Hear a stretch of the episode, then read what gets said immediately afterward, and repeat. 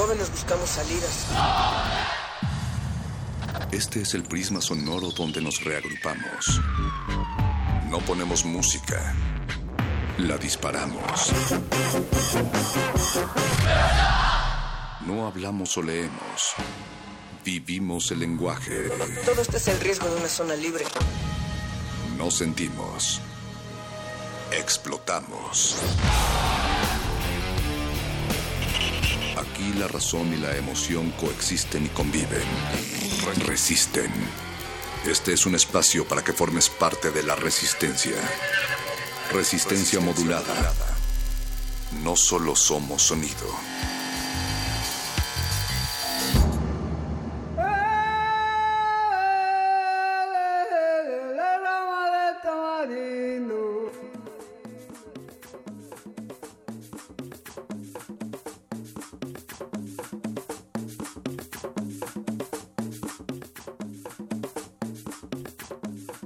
Y para explotar, ¿tienes que gritar? Para estar gritando, tiene que estarte escuchando algo para que resuene en el infinito y sea lo suficientemente poderoso o reconocible de que realmente estás gritando. ¿Qué tal si los silencios también se convierten en olas resonadoras a través de las ondas hertzianas y este mensaje está llegando directamente a tus oídos o a la del otro, así como oleadas de mares hertzianos? Pues este mar hertziano del 96.1 de FM resiste resistencia modulada te escucha esta noche y también grita a la par de muchas consecuencias de ideas y también de los sentidos desencadenados y que se van encontrando. Estamos dándote la bienvenida.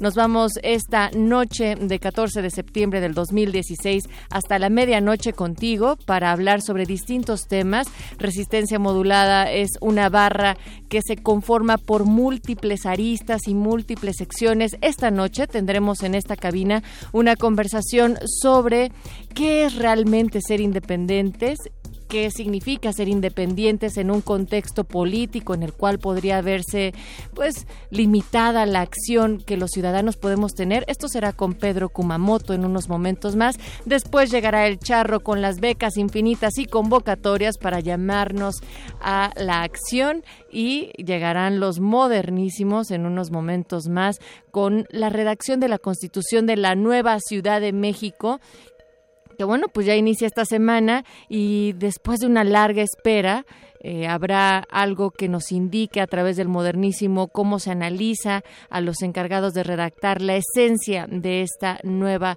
constitución. Y finalmente hoy miércoles por supuesto llegan los muerdelenguas que romperán las barreras de la opresión con letras que ven y nos hacen reflexionar en torno a nosotros mismos muerde lenguas también esta noche. Del otro lado del cristal, quienes gritan pero no los escucho, está el Betoques en la producción ejecutiva, igual con Memo Tapia, también el señor Agustín Mulia en la operación de esta cabina, Oscar Sánchez en asistencia de producción y también Yesua anda del otro lado del cristal. Queremos saber quién está del otro lado de la radio, de la computadora. Estamos en redes como Facebook, Resistencia Modulada, Twitter, arroba R Modulada. Aquí arranca la resistencia.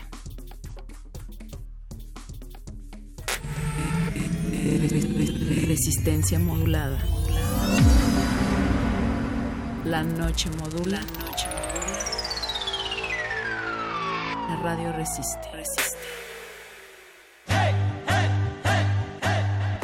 La ciudad del águila de Krause que eh, y hay otro libro de él mismo que quiero recordar el nombre México ha suscribido ya desde esa plaza erigida en memoria del benemérito Juárez, quien en 1969, ayer, se cumplieron 144 años de la erección del Estado de Hidalgo.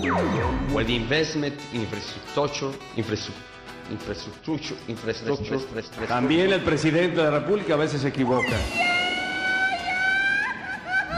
Resistencia modulada. Mejor que ser el oído es guiar el sonido. Mejor que escuchar la radio es hacerla.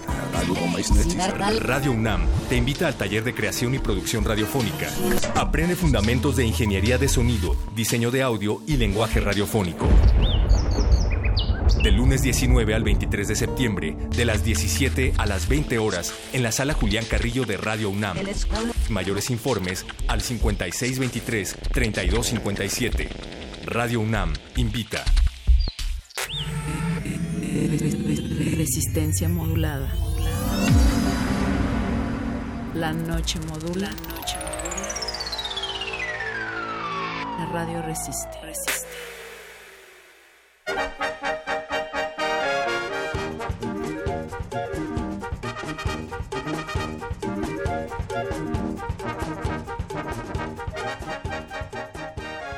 Esta semana en Resistencia Modulada a propósito de que huele a pozole, se ven las garnachas y también el día de mañana muchos se reúnen para dar el llamado grito de la independencia. Nos cuestionamos también qué tan independientes somos realmente. Ahora, a quién estamos sirviendo o de quiénes dependemos. Y también entre todo esto, cuál sería el campo de acción de las y los ciudadanos que tenemos unas propuestas distintas, que estamos queriendo un país diferente y sobre todo resistimos ante el embate que en ocasiones nos, eh, pues, nos sobrepasa debido a las estructuras y al sistema. Y esta noche, para ello, es muy interesante estar platicando eh, con Pedro Kumamoto para que contextualicemos, eh, Pedro Kumamoto es un político independiente mexicano, es el primero de estas características que se da en nuestro país, acá en México, y que además gana una elección de puesto popular para representar, en este caso, a Jalisco y él es egresado eh, del ITESO, es licenciado en gestión cultural. Nos da mucho gusto recibirte en Resistencia Modulada esta noche. Pedro, ¿cómo estás? Eh, aquí muy contento de estar contigo. Estás resistiendo. Eh, modulada y bueno, también muy... Me, parece muy chistoso todavía que me presenten como político, pero sí, sí es cierto, soy político por acá de Guadalajara. Pues claro, o sea, mira, si quieres entramos por eso de una vez. Hablar sobre la independencia de una candidatura, ¿qué tanto te puede alejar realmente del político si estás, digamos que en esta estructura institucional, intentando también gestionar algunos cambios, Pedro? No, desde luego, yo creo que, a ver, y creo que eso es muy importante, Natalia, yo sí soy un político y me considero eso, pero desde la, la óptica que entendemos eh, lo político como lo comunitario, lo que se recupera y los que se construye dentro de los significados construidos por una sociedad. Y eso para mí es lo más importante de la política, fuera de la grillería, fuera de los puestos, fuera de los espacios. Pero ya entrando en un espacio, pues definitivamente yo creo que el poder llegar sin tener que hacer pactos con un grupo político o con algún tipo de, de patrón o de o de madrina política, pues eso permite un marco de acción mucho más amplio. No necesariamente ser independiente te vuelve por arte de magia en un buen o mal político o en un buen o mal eh, gobernante.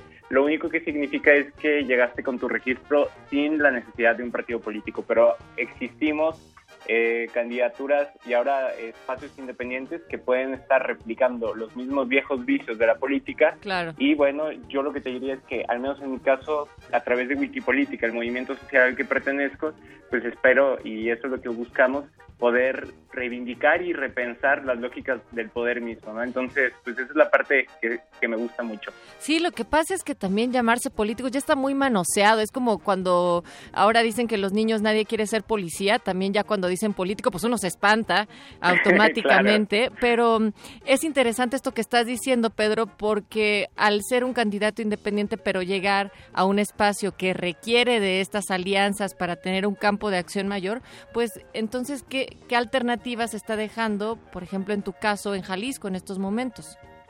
Bueno, fíjate que, contrario a lo que se podría pensar, eh, hemos tenido, creo yo, eh, una parte importante eh, de, de, marco de acción. Si bien es cierto que mi voto pues es uno sobre 39 si lo vemos aritméticamente dentro del Congreso del Estado de Jalisco, también es cierto que eh, estamos logrando, creo yo, eh, pues por así decirlo, dar aval eh, simbólico a ciertas iniciativas y sobre todo llevar agendas que no necesariamente llegaban antes al Congreso. Llevamos una agenda de participación ciudadana o social que por 18 años no se le movió ni una coma, al menos en el Código Electoral y Participación Ciudadana aquí en Jalisco. Hemos logrado poner al centro del debate también una reforma de hospitalidad, es, decir, una reforma que reconoce los derechos humanos de las personas eh, migrantes. Hemos puesto al centro una agenda anticorrupción, pero también una agenda de justicia social. entonces creo, dime. Sí, y pero y en este sentido, entonces, ¿cómo podríamos vincular sí la independencia con la soberanía que tanto también Resistencia Modulada insiste en esta semana? Bueno, yo creo que la soberanía, sobre todo, la que tiene que ver con las decisiones populares o las decisiones que, que, buscamos nosotros construir como un, ahora sí que mecanismo independiente o autónomo o soberano, en este sentido, para eh, también utilizar la palabra, para que las personas sean quienes construyan las agendas y no los grupos de poderes fácticos o los grupos de poderes políticos que ya están instituidos en nuestro Estado.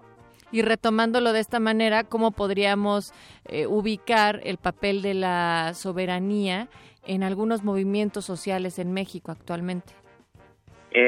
Bueno, yo creo que tenemos muchas, mucha tela de dónde cortar. Creo que tenemos movimientos, organizaciones, resistencias, eh, maneras de vincularnos en donde creo que se están haciendo grandes cambios. Por poner un ejemplo, la marcha del día de mañana que sucederá también en la Ciudad de México, pero también en Guadalajara, creo que nos habla de una sociedad que está planteando nuevos caminos para pensar la política institucional, para decir no solamente que renuncie Peña Nieto, sino que renuncien a la política, a la vieja política eh, de autoritarismo, de machismo y misoginia, de centralización, de verticalidad, de desprecio a lo distinto. Y bueno, yo creo que, por poner un ejemplo nada más, creo que se están eh, haciendo muchos caminos, de nuevo, autónomos eh, y sobre todo soberanos.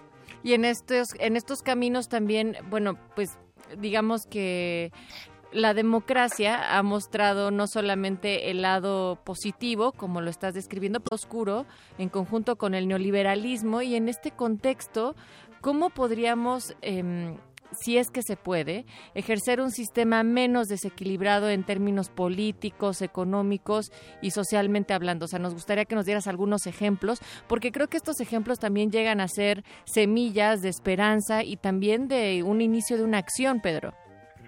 Sí, bueno, eh, creo que esa es la pregunta que nos estamos haciendo, sobre todo quienes miramos hacia el sur y sobre todo quienes estamos tratando de construir eh, solidaridad y trabajo en conjunto con otras organizaciones y movimientos de México y de Latinoamérica. Pero si bien es cierto que es complicado, como dices tú, por un modelo económico, también es cierto que las resistencias empiezan desde espacios muy pequeños o que pueden constituir, eh, por ejemplo, cooperativas que reivindican el trabajo de las personas y que construyen otro tipo de relaciones. Podemos hablar también de los ejemplos que nos ponen los caracoles, que pone el mismo Cherán, pero también yo creo que es muy importante que empecemos a articularnos alrededor de organizaciones que, sin necesidad de llamarse partidos políticos, construyan frentes políticos que sí impulsen agendas específicas y que eh, de alguna manera puedan ser escuchadas dentro de las instituciones. Es de hecho el objetivo o uno de los objetivos de esta eh, candidatura independiente. Nosotros nos organizamos en Wikipolítica, que es una organización que específicamente busca democratizar no solamente las, las, instituciones, sino también la manera en la que entendemos y aprendemos la política. Y bueno, yo finalmente lo que diría es, creo que eh, la manera en que podemos generar resistencias frente a este sistema definitivamente es construyendo colectivamente. Creo que sí es cierto, es importante cambiar uno, pero es mucho más importante que ya después de que uno cambia, construya en conjunto, en colectivo y construya programas articulados a partir de la causa que te mueve. Te mueve las comunidades indígenas, trabaja con ellas y trabaja con más organizaciones. Te mueve la causa de los animales, te mueve la causa de los derechos sexuales y reproductivos, te mueve la, eh, las causas de la justicia social. Bueno, pues lo que toca es empezar a acercarse a organizaciones que ya estén trabajando eso y si no hay, construir y vincularse con otros. Cuando te escucho hablar sobre esto, eh, viene a mi mente la frase de actúa local, piensa global. Ahora Totalmente. tú eres y tú eres uno de los ejemplos que está actuando también a lo global, eh, Pedro, porque estás teniendo una incidencia a nivel del Congreso de tu estado y esto también hace que otros ciudadanos eh, vean en ello como un, un, ejemplo, pero también una manera de pensar que se puede organizar. ¿Cómo podríamos también comunicarle? a algunas otras personas que nos están escuchando, porque hay mucho descontento entre la ciudadanía. La organización se ha vuelto también una de las maneras pues más complicadas para lograr algún fin. ¿Tú qué vía estás viendo como la oportuna para poder hacer una organización ciudadana en nuestro país? Bueno, yo creo que este es un tema, Natalia, muy importante. ayer, antier, estábamos escuchando a Juan Carlos Monedero aquí en Guadalajara en una conferencia y creo que dio en el clavo eh, sobre pues que no nos el pensar que no nos ha servido la democracia y el ese aparente desencanto hacia la misma no nos puede pues digamos quitar las ganas de tener la democracia porque en realidad lo que hemos tenido es un eh, son sistemas eh, no tan democráticos o casi no democráticos, es decir, le llaman democracia, pero en realidad pues es un juego de élites eh, económicas y políticas y esa no es la democracia. Entonces tenemos que construir otro sistema y otras nociones alrededor de la misma. Yo creo que eh, tenemos que, eh, el primer acto de resistencia y quizás de rebeldía tiene que ver con seguir guardando la esperanza, creo yo, y también tiene que ver con seguir construyendo una visión nueva eh, de Estado, una nueva visión también de comunidad y una visión nueva también, a mí me parece muy importante, de municipios. Esto que decías tú de pensar local y actuar, perdón, de pensar global y actuar local, a mí me parece muy importante. El caso que está sucediendo en España de ciudades que se llaman así rebeldes y que al mismo tiempo están colaborando desde movimientos municipalistas, vemos que también se empiezan a replicar, por ejemplo, en Brasil o que podrían empezar a suceder en Chile o en Argentina con Revolución Democrática o el Partido de la Red. Entonces, la verdad es que nos llama mucho la atención estas maneras de organizarse, pero desde luego tenemos otros ejemplos muy claros de cómo municipios rebeldes, insisto, como Cherán, o como lo ha sido en distintos espacios o momentos dentro del Estado de México o los caracoles en Chiapas, pues nos habla que vale la pena pensar en lo micro pero no en lo micro para quedarse ahí, sino en lo micro para compartir experiencias con otros municipios que recuperen la dignidad del Estado y la dignidad de las relaciones políticas. Y en este proceso, ¿consideras que entonces sí es fundamental que dentro de la organización surjan otros personajes, como es tu caso, que estén dentro de la representación en sus congresos locales o incluso a nivel federal? Yo creo que hay algo muy importante. Yo jamás he desdañado a quienes eh, dicen que la, organización tiene que ser desde fuera de las instituciones. Creo que es un camino muy importante. Siempre pongo, por ejemplo, que si no repensamos los modelos de producción fuera del, del gobierno, pues nos vamos a estancar y tenemos que construir otro tipo de relaciones económicas. Pero definitivamente tiene sentido también si ya tenemos este, este tipo de procesos y sobre todo, si ya tenemos instituciones que teóricamente son las que median entre eh, el modelo económico y las personas, pues tenemos que hacernos de ellas y tenemos que eh, involucrarnos en ellas y creo yo que lo peor que podríamos hacer es renunciar a participar porque ahora sí van a ser cooptadas, porque muy probablemente van a ser secuestradas y muy probablemente no sea a favor de las mayorías, sino a favor de quienes pagan los sueldos de los eh, cabilderos o de las personas que toman las decisiones. De acuerdo, y sin embargo, Pedro, tú entiendes perfectamente por qué muchos de los jóvenes en este país no creemos en las vías institucionales o sí creemos en las vías institucionales, pero eh, la participación y la manera de integración a las mismas es complicada. Es muy complicada, Natalia, y yo no te diría que, vaya, por eso empecé esta charla diciendo, me, me, cuesta trabajo, pero al mismo tiempo me gusta que sea ser llamado político, porque hemos logrado no solamente tocar a las puertas del Congreso, sino hemos logrado abrirlas de alguna manera. Em, la idea es no quedarse con que una persona sea la que se quede dentro de las instituciones, porque entonces no tendría tanto éxito ni sentido, sino lo que queremos es ir haciendo una rotación de liderazgos, construir saberes colectivos, difundir la experiencia, construir estas solidaridades con distintos movimientos sociales para que sean estas personas quienes presenten la agenda de nosotros dentro del Congreso y nuestras iniciativas. Y bueno, lo que me gustaría pensar es que cuando salgamos dentro de tres años, la sociedad civil, los movimientos sociales, las organizaciones de base tengan más conocimientos acerca de cómo funciona por lo menos el Congreso, qué diablos hace un diputado o una diputada y para que lo puedan usar a su favor. Información para que el derecho, porque el derecho que no se conoce, derecho que no se ejerce, Pedro. Y, y tiende a perderse aparte. Exacto. Oye, pues ya para finalizar esta charla, nos gustaría saber desde dónde tú te encuentras ¿Qué, ¿Qué pedirías o qué camino crees que habría que seguir para una mayor independencia ciudadana? Yo creo, eh, y de hecho esto lo escribo constantemente y creo que no es algo sencillo, pero a mí me gusta decirlo que posibilidad de vincularnos y de tejer en red. Para mí lo más importante es que a partir de eso construyamos un proyecto de país, de estado, de ciudades. Creo yo que sobre todo no, no, no es exclusivo, pero sobre todo para las y los jóvenes, es importante que nos involucremos a construir cuál va a ser el programa del 2018 y los distintos programas este, locales, porque si no nos hemos dado cuenta le estamos dejando el futuro nuestro a personas que muy probablemente en 20 años ya no sigan vivas.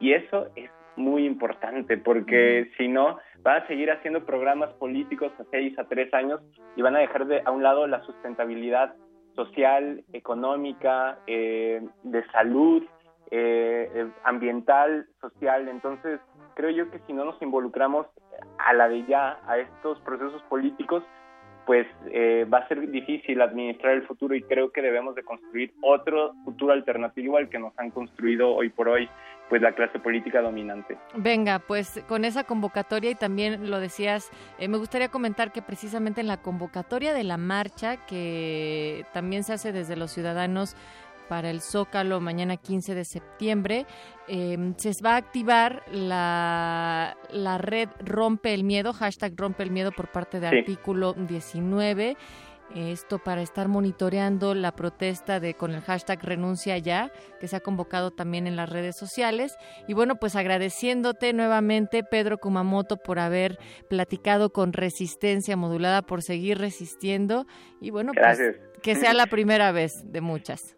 Claro que sí, Natalia, muy muy feliz de poder compartir con ustedes y bueno, pues mañana quien, quien nos escuchan también en Guadalajara, nos vemos a las 5 de la tarde en Parque Rojo, convocan organizaciones sociales, este movimiento es apartidista, los políticos como yo vamos como personas, no vamos como convocantes y yo espero que se unan muchísimas personas compas solidarias y solidarios para construir otro tipo de país. Bueno, pues estamos al habla, muchas gracias Pedro, acá seguimos resistiendo. Hasta luego.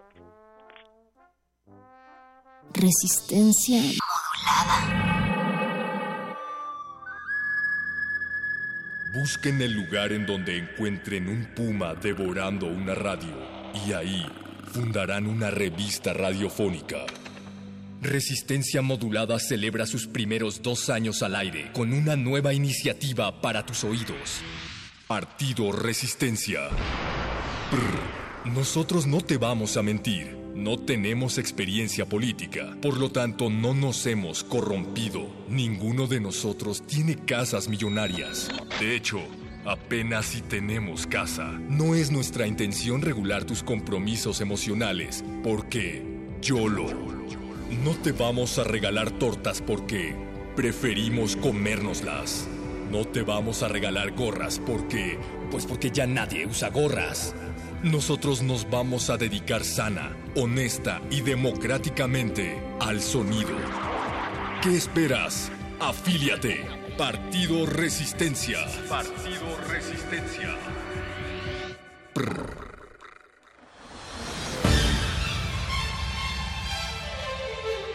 Bécame. Bécame mucho. Bécame mucho. La guía para becas, premios, concursos, apoyos, financiamientos, residencias, convocatorias. Déjate becar. Estás en manos de expertos.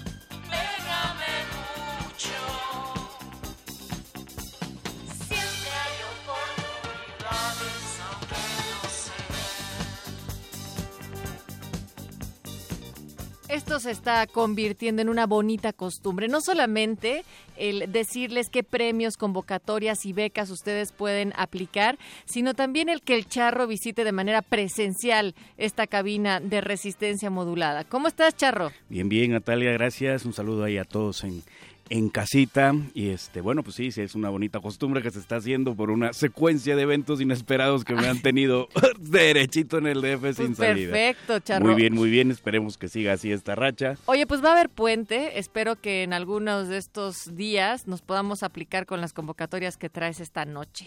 Así es, porque hay tres opciones muy buenas que les traigo esta noche. La primera es el Premio Internacional Carlos Fuentes a la Creación Literaria en el Idioma Español 2016. Esta cierra en dos semanas exactamente, sin embargo no es como que tengan que hacer algo, sino más bien para aquellos que ya tienen obra literaria lista puedan participar. Para empezar, este premio es solamente para escritores con ya reconocimiento, no aceptan amateurs, y para participar tiene que ser a través de una institución, puede ser que una casa de cultura los nomine o su editor los nomine, eh, no pueden inscribirse directamente los escritores, sino a través de una institución que los nomina. Lo has dicho, no es para amateurs, así es que supongo que va a haber, que va a haber un buen chelín. Así es, el premio es un diploma, una obra escultórica de el diseñador artista Vicente Rojo y el chelín que a todo mundo nos encanta es Échale, de échale. 250 mil dólares, que Ah. al, do- al cambio de hoy, que es de 19.22, estamos hablando de casi 5 millones de pesos. Pues ya, ya es para los consagrados, mi charro. No, Pero a ver, no, tendrás me algo voy a para. sí, tendrás algo para alguien un poco más que va iniciando apenas, aunque sea en la música o en la escritura, pero también de composición. Ah, pues qué bueno que lo mencionas porque acaba de salir la convocatoria del de, eh, el concurso de escritores de canciones con el título de John Lennon. Esta convocatoria cierra hasta el 15 de diciembre, si hay bastante tiempo, y se trata de mandar un tema que dure máximo 5 minutos o menos. Pueden mandar el número de canciones que quieran, simplemente deben saber que cada canción tiene un costo de inscripción de 30 dólares, que ahorita el tipo de cambio que mencionamos, estamos hablando que es casi 600 Ya casi pesos. 600, charro. Bueno, ¿y qué categorías habrá? Hay 12 categorías que dependen más que nada por el tipo de género al que quieran participar. Hay música para niños, country, electrónica, rock, gospel, hip hop, hip hop entre muchos otros, así que pueden entrar al que más les conviene. Pero a ver, en, en un concurso de John Lennon, ¿quién estará de jurado? Pues hay muchos jurados de los pocos que pude rescatar para esta emisión. Estamos hablando que está Bob Weir, que es uno de los fundadores de Grateful Dead. Está George Clinton, que es una leyenda en el funk. Fergie de Black Eyed Peas y Flea Ándale. de Red Hot Chili Peppers, entre muchos Es otros. una competencia grande. Esta ta- o sea, hoy nos, hoy nos trajiste puras ligas mayores. ¿De a cómo? ¿De a cómo? ¿Cuántos dólares? Bueno, los primeros seleccionados que pasan a la semifinal tendrán eh, un premio de 8 mil dólares en equipo de parte de los patrocinadores. De ahí estos semifinalistas pasarán, pues ahora sí que a otra selección, donde se sacará al fabuloso gran ganador, que ese aparte de llevarse otra dotación de instrumentos por los patrocinadores, tendrá un cash de 20 mil dólares. Eso de dotación me sonó como a Chabelo, pero esto va a ser con aparatos. Así es, pero el efectivo es de 20 mil dólares, que al tipo de cambio del día de hoy estamos hablando que son poco más de 384 mil pesos mexicanos. Y esta noche tenemos una invitación especial para eh, otra convocatoria que tiene que ver con un premio que hace México en colaboración con otro país. Char. Así es, estamos hablando del el premio Amexit a la investigación sobre la cooperación Alemania-México y en línea tenemos al doctor Lothar Ras, que es doctor en Relaciones Internacionales de la London School of Economics and Political Science.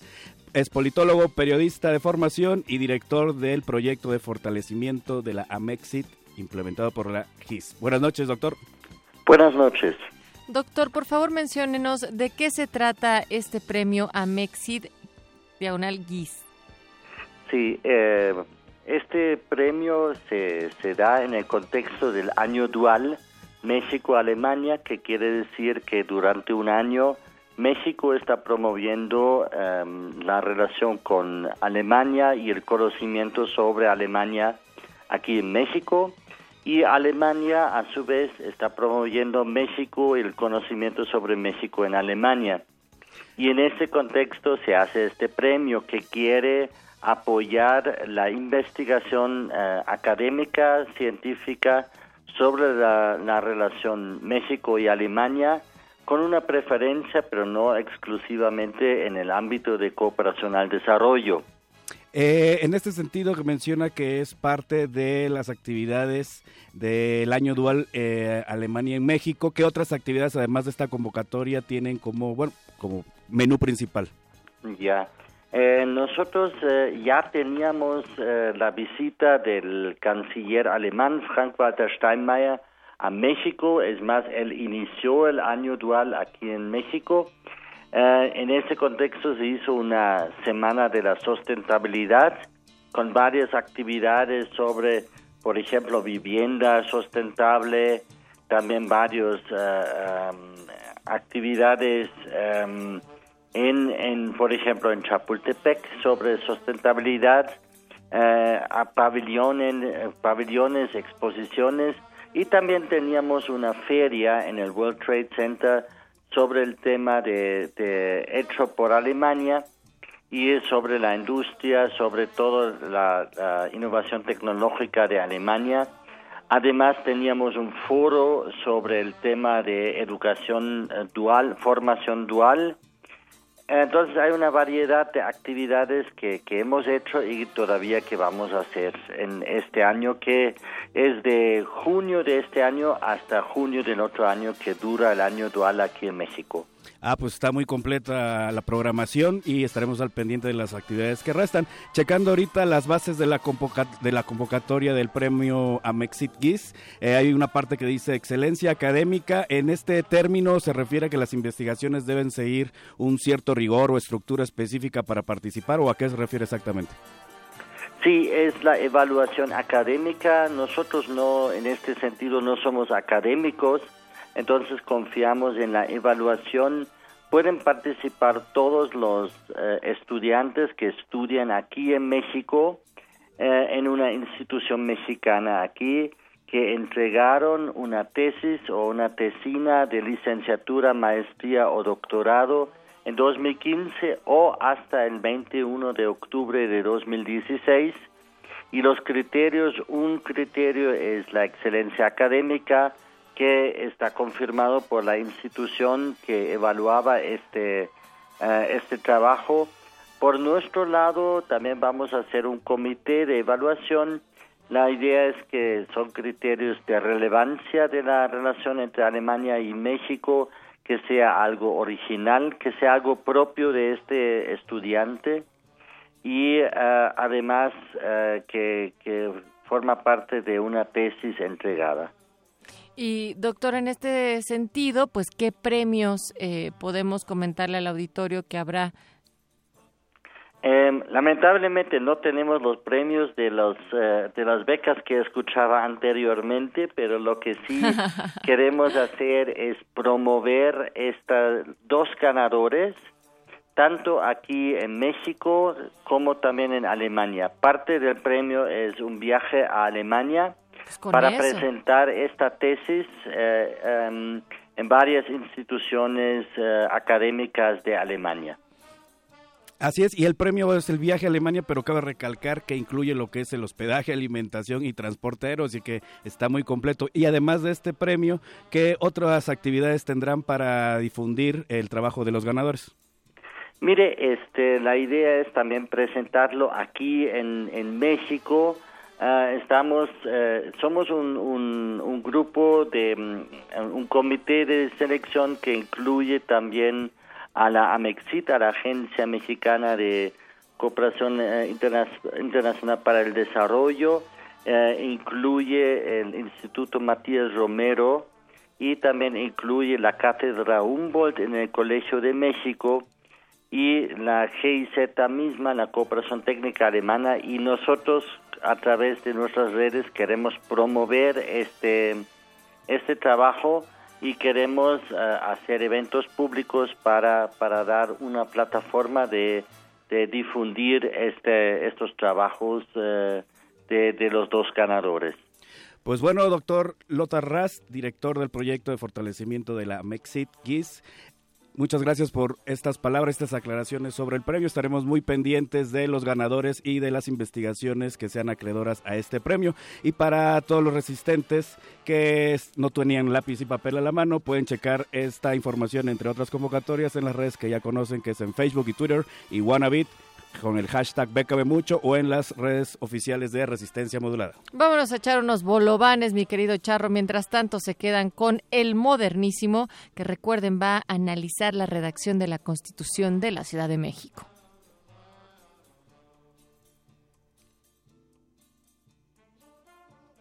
Resistencia modulada.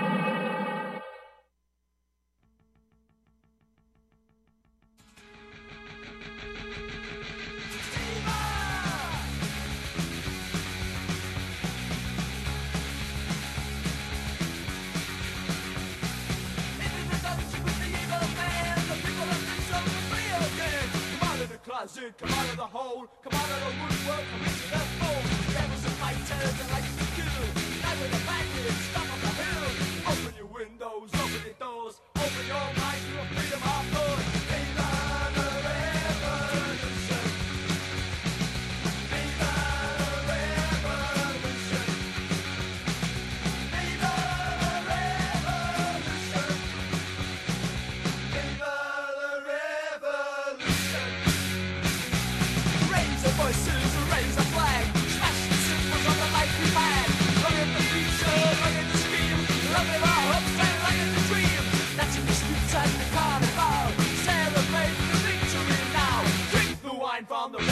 This revolution won't be the last. Viva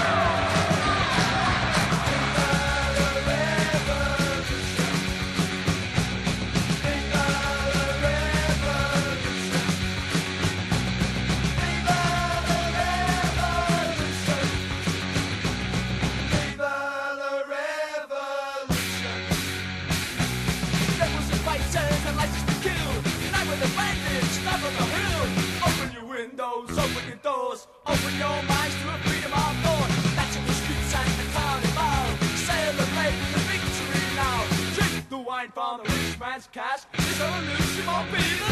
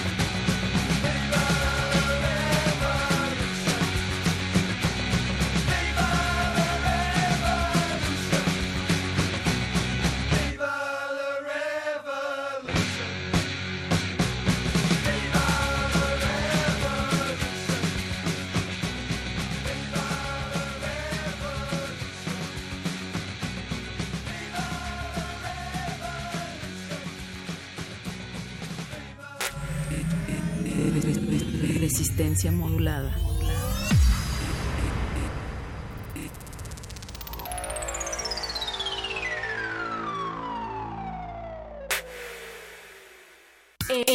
El modernísimo.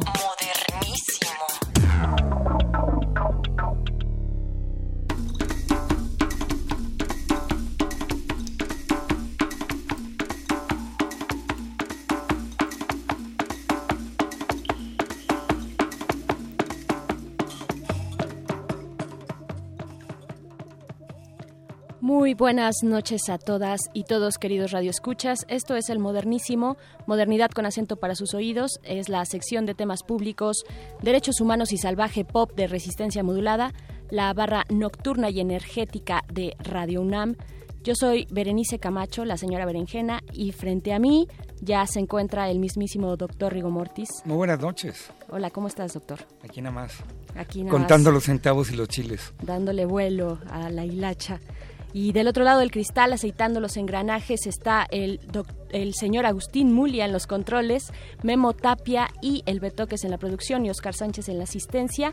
Y pues este modernísimo, el modernísimo de esta noche, eh, va a cargo de pues temas temas medio patrios le estamos ya llegando a, a esas cuestiones ya mañana eh, veremos qué sucede en la capital del país y en todo el país. Mañana también se instaura la asamblea constituyente de la Ciudad de México.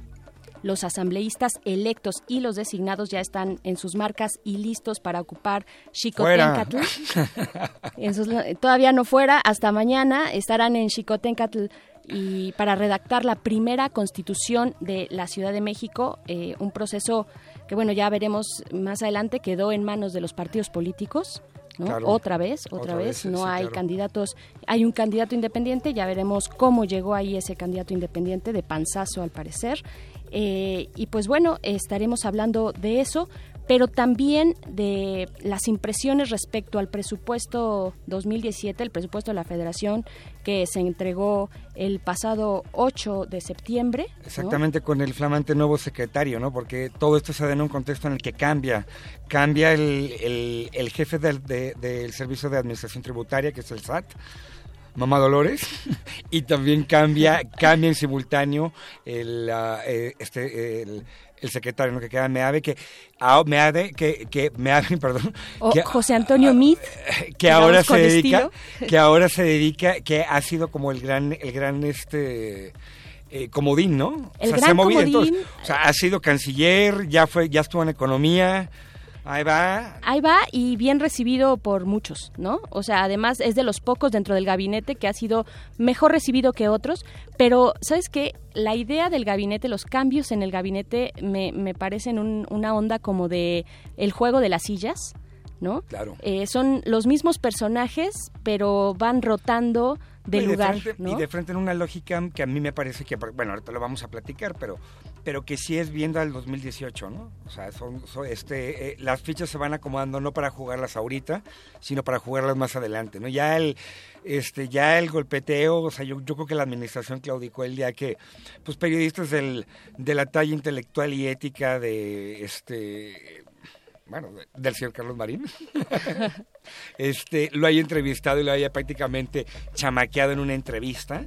O sea, eso habla muchísimo de, de cuál es la claudicación y en dónde están las prioridades de este gobierno, que no son aquí, ¿no? No son en el aquí, en el ahora, ¿no? Aquí en el ahora, pues lleva administrado una crisis de derechos humanos, con un dólar que, que, que va este, creciendo en valor cada vez más, con un petróleo barato, Administrando, mal administrando la, la crisis. Es el malabar, Además, ¿no? El malabar, ahí, ahí Lo que ya viene cada quien, ¿no? El malabar, el malabar. el mala- o dirían por ahí el- los exquisitos, la forma personal de gobernar. dirían por ahí. Y pues bueno, todo esto dentro de un contexto muy, muy adverso de descontento social hacia Enrique Peña Nieto. Eh, ya sabemos que se está convocando eh, para el día de mañana una marcha que exige su renuncia. Hablaremos también un poquito de poquito eso. sí. Es viable, es deseable, es necesaria. Es necesaria, toda protesta es necesaria, hasta los de las marchas de los de antiderechos. Qué bueno que salieron estos grupos ultraconservadores Mejor a que la salgan calle a que no salgan para tener una discusión con ellos y explicarles por qué es homofobia eh, eh, constituye una, una deuda eh, social, ¿no? Porque quienes vamos a tener que lidiar con los hijos y las hijas mal educados este, en, en sentimientos de homofobia, de desigualdad, de discriminación. discriminación. Eso, nosotros vamos a tener que andar lidiando con eso en 5 o 10 años cuando esos niños y niñas empiezan a convivir en un, en un mundo irreal, ¿no? Entonces, pensar, creo que qué bueno que sean esas personas a la calle, porque este, creo que en su derecho de hablar, me parece a mí, en mi muy personal punto de vista, una verdadera aberración y estupidez, este, charlatanería este, discursiva, pero que finalmente este, es- está bueno que esté allá afuera y que esté en reforma caminando para llegar y decirle, señor, a ver, usted, usted, dé- dése cuenta de lo que está jugando. No podemos ver la familia como si fuera una propiedad privada, no lo es. O sea, Claro que el Estado no, ni, ni el Estado ni la sociedad se va a meter en cómo va a cuidar usted su coche, ni su perro, ni su caballo, cómo los va a educar. Pero eso, eso es propiedad, ¿no? Los hijos no son propiedad propiedad, este, no son propiedad privada y eso no quiere decir que tampoco vivamos en un estado absolutista.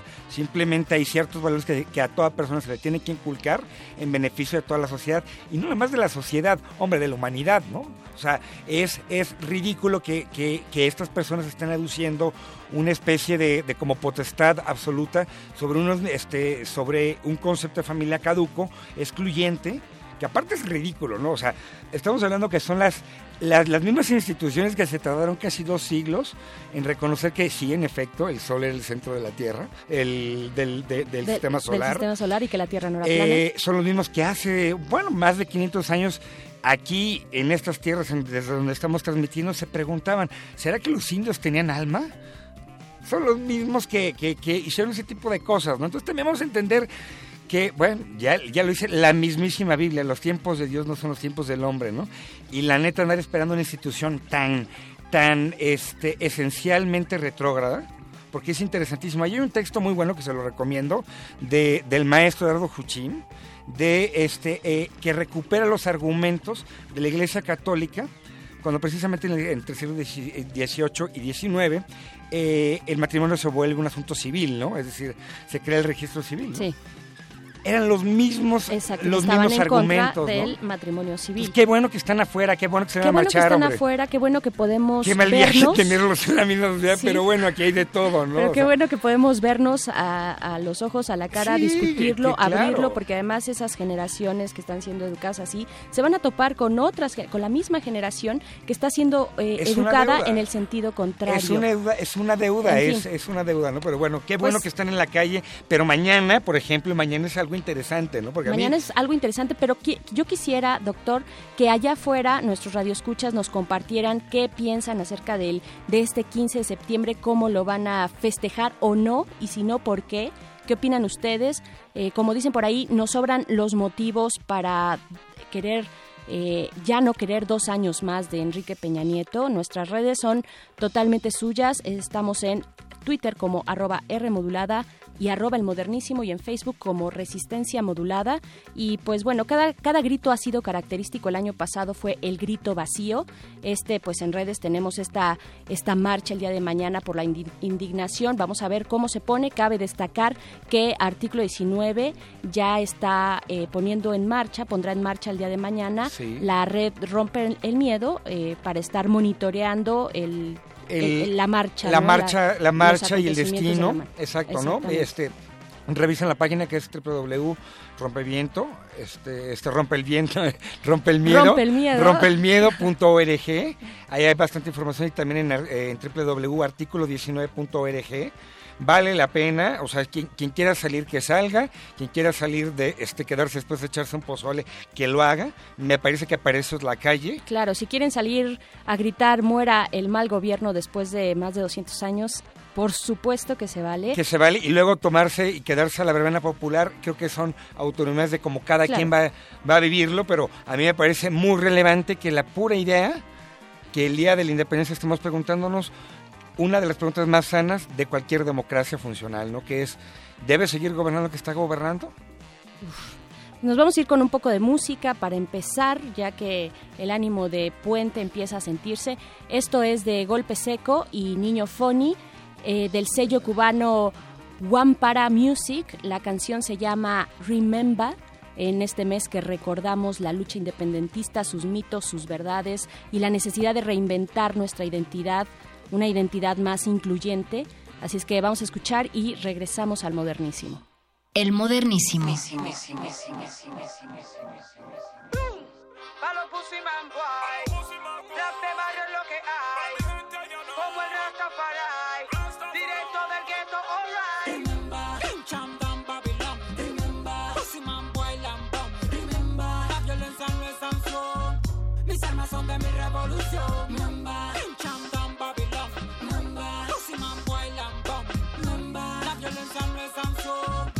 Mis son de mi revolución.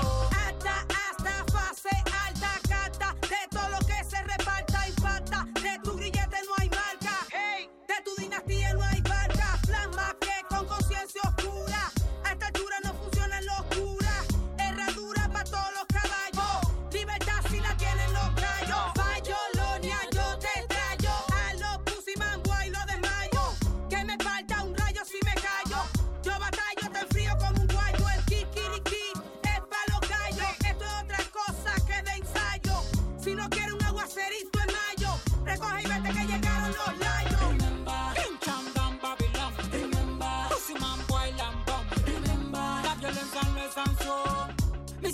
de mi revolución. Mamba, pincham down Babylon. Mamba, pussy man bailan bomb. Mamba, la violencia no es sanción.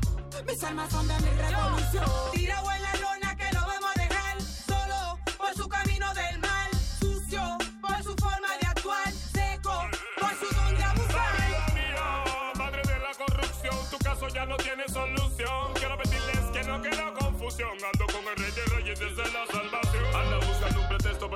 una nación. La sangre de un inocente es la condecoración. Un niño muere de hambre solo en un callejón. Y la madre lo abandona, triste es la situación. Y eso no suena bien. Mira la situación de México y Panamá, el Borinquen, Dominicana y Colombia.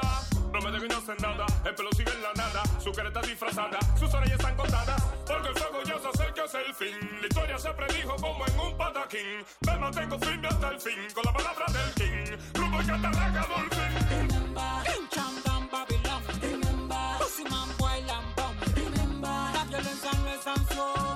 Mis armas son de mi revolución. Remember, pincham down Babylon. Remember, pussy man bailan bomb. Remember, la violencia no es sanción. Mis armas son de mi revolución. Esa luz que se divisa en el ocaso, que me guía y me aleja del fracaso. No permite que haya en mis pasos, y de ti no quedará ni retazo. Una fiera que les apaga la soncera, una samurai que no le entra la chivatera, un macanazo fucking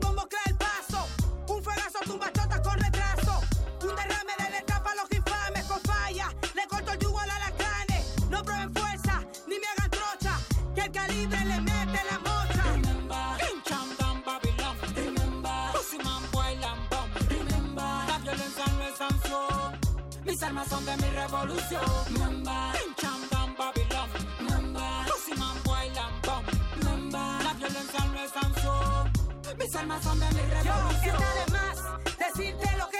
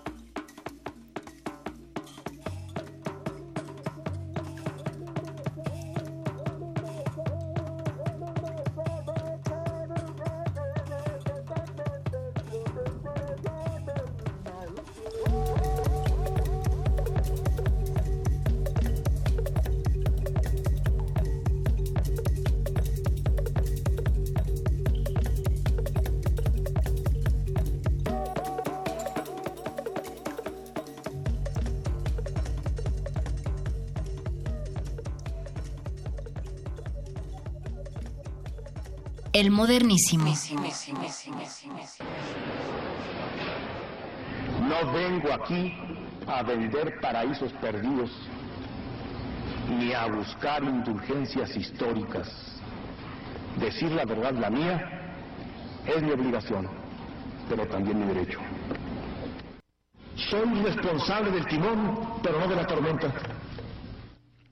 He expedido en consecuencia dos decretos. Uno, que nacionaliza los bancos privados del país. A los desprotegidos y marginados. A los que hace seis años les pedí un perdón que venía arrastrando como responsabilidad por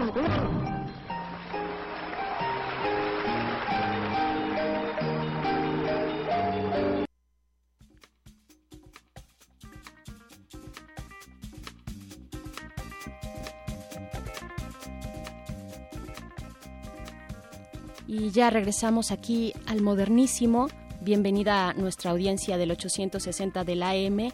Y eso que escuchamos fue el mismísimo López Portillo eh, conocido también Jolopo. Jolopo. Jolopo, en, su Jolopo cuarto, en su cuarto informe de gobierno, eh, que alguien lo abrace, por favor. Espero que haya habido un, un brazo, un, un hombro solidario a su lado. Lo tuvo seguramente, Lo pero fue, tuvo. fue un hombre de familia y lo, y lo apoyaron durante su, su destierro después de, de- de ese papelazo que se echó, ¿no? Eran otros tiempos, Eran otros definitivamente. tiempos, claro. porque, ¿Por qué lo escuchamos? Pues porque estamos hablando del presupuesto 2017 que fue entregado eh, a principios de esta semana, la semana pasada, el 8, el 8 de septiembre, pero también estamos hablando de la Asamblea Constituyente de la Ciudad de México que está por instaurarse ya el día de mañana. Estarán sesionando en Xicoténcatl, a antigua sede del Senado. Eh, el jefe de gobierno ya envió la semana pasada su propuesta de ante- anteproyecto de constitución y ya tenemos en la línea a nuestro queridísimo Juan Calaveras, el jurisconsulto del modernísimo, para que cotorree con nosotros un poco de este proceso de la Asamblea Constituyente de la Ciudad de México. Juan Calaveras, buenas noches. Muy buenas noches, muchas gracias por la invitación. A ese- Compadre, ¿cuál, ¿cuál invitación me trae con el Jesús en la boca? ¿Dónde Ajá. estaba usted? Pues ahí perdido haciendo, haciendo, ya sabe, algunas cosas, algunos litigios complicados, algunos litigios... ¿En altas cortes o en bajas En altas cortes? cortes, no, en altas, en altas también. Yo nada más con la Siempre pura en pro de la judicial, justicia, usted, Porque no hay otra cosa más que alcurnia judicial en este país. Imagínense, pues si son los grandes y los honorables, ¿verdad? Y en ese Pero contexto, este, muy cuéntenos. contento de estar acá y aquí con ustedes para platicar un poquito de la Constitución, muy eh, muy a gusto esta noche con esa música que ya pusieron a bailar. eh, y entonces vamos a ponerle sabor constitucional a esa música también. ¿Eso cómo se hace? ¿Y eso cómo se hace? eh? ¿A qué Oh, ya, sabe? ya. Oye, Juan Calaveras, pues dinos, eh, digamos, tu opinión más general acerca de esto que está por darse el día de mañana, la Asamblea Constituyente de la Ciudad de México. ¿Cómo has visto el proceso? ¿Qué nos puedes decir? Tus impresiones ya después de tanto tiempo que lleva este proceso. Vaya, desde el 2002 empezaron los, de diciembre de 2002 empiezan los primeros foros. Después, a principios de este año, se da la reforma política. ¿Qué nos puedes decir tú al respecto, Juan Calaveras? Pues que todavía nos falta una buena parte, o sea, como que apenas el proceso como que apenas empieza, o sea, todo lo que hemos vivido hasta el momento es el gran previo y pues ya el día de mañana, 15 de septiembre, de acuerdo a lo que dice la reforma constitucional del artículo 122, se instala eh, la Asamblea Constituyente de la Ciudad de México que van a empezar a, a elaborar el proyecto de constitución que eh, se tendrá ya eh, por terminado hacia el 31 de enero de 2017 y pues pues básicamente eso el proceso ahorita como que apenas empieza. Lo que tuvimos antes fue un largo previo un largo previo que pues tuvo o, o que ha sido bastante cuestionado en cuanto a su legitimidad y pues ha generado como digamos como en otros términos una especie de apocalípticos integrados respecto al proyecto de la Constitución, ¿no? Quienes Buena este, definición. Resignación Ajá. con, resignación con estilo.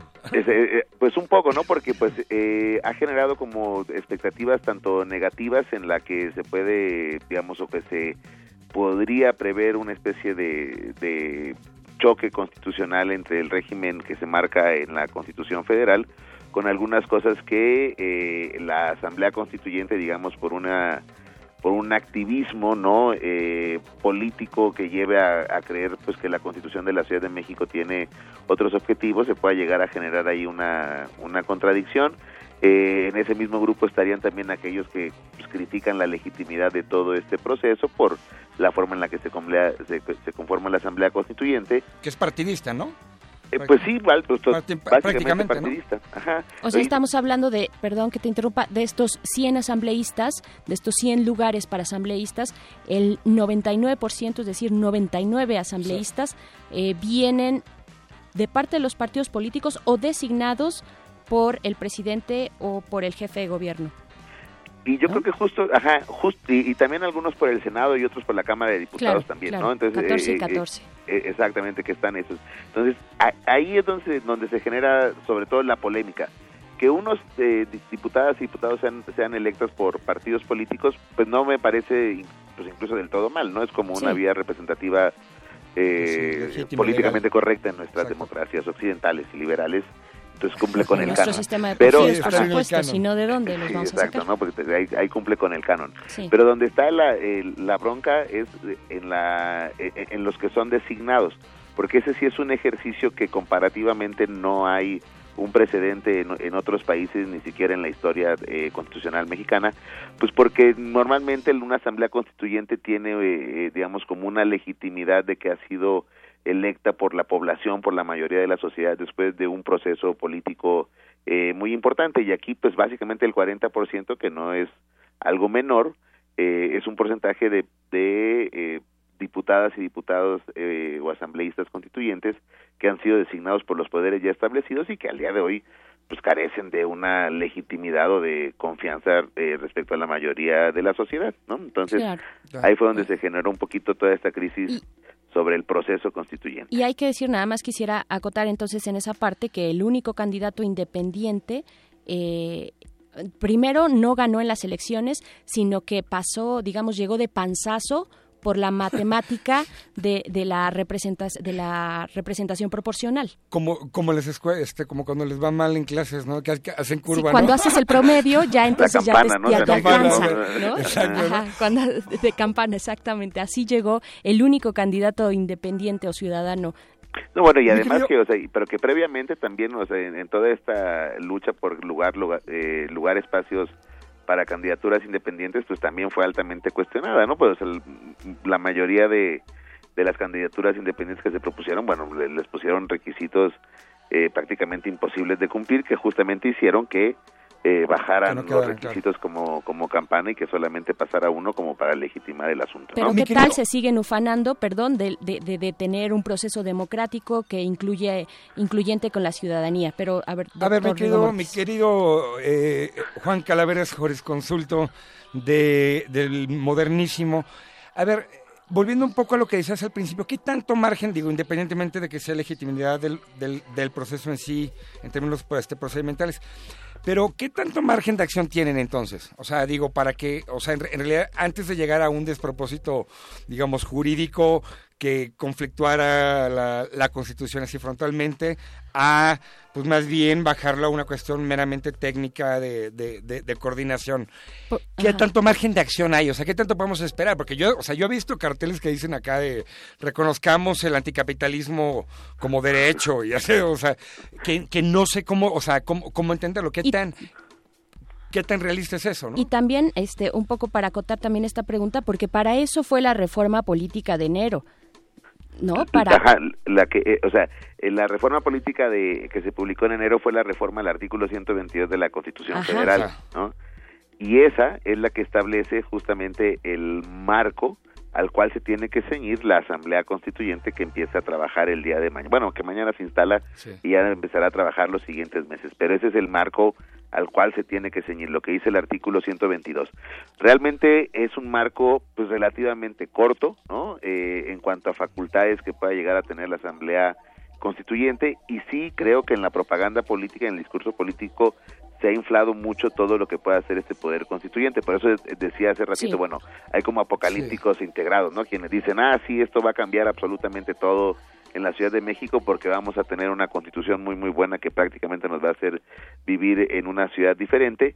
Y los otros que dicen, bueno, pues en realidad no es que puedan hacer mucho porque ya el artículo 122 de la Constitución ya determinó cuáles son, digamos, las decisiones políticas fundamentales que tendría que tener eh, la Ciudad de México, ¿no? Entonces ahí es donde hay un, un- un gran margen de debate y pues habrá que ver cómo se desarrollan justamente los debates de, de la Asamblea Constituyente sobre estos temas, en particular pues a partir del proyecto que ya se dio a conocer, bueno, pues, digamos como que entre que se filtró ahí el, el anteproyecto que elaboró eh, el equipo eh, coordinado por el jefe de gobierno en la Ciudad de México que tiene una propuesta, entonces eh, el día de mañana pues ya se hará pública esa propuesta y entonces se pensará a discutir, aunque no necesariamente le tienen que hacer caso, también eso hay que decirlo, ¿no? Se ha hablado mucho de este anteproyecto Sí. que va a elaborar el jefe de gobierno, pero bueno, recordemos que la soberanía ese concepto maya- maravilloso que es la soberanía popular, pues eligió a la Asamblea Constituyente. La Asamblea Constituyente tiene la posibilidad de decirle a Mancera, bueno, pues muchas gracias por su proyecto,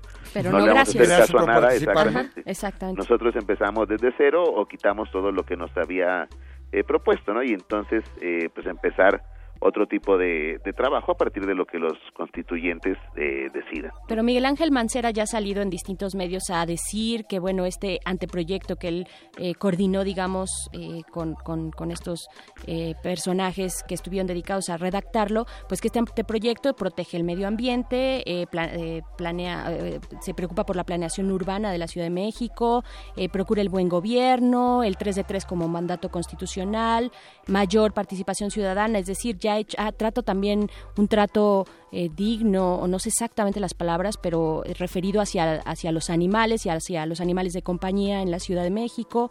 Eh, es decir, él ya ha empezado a decir de qué va este anteproyecto, ¿no?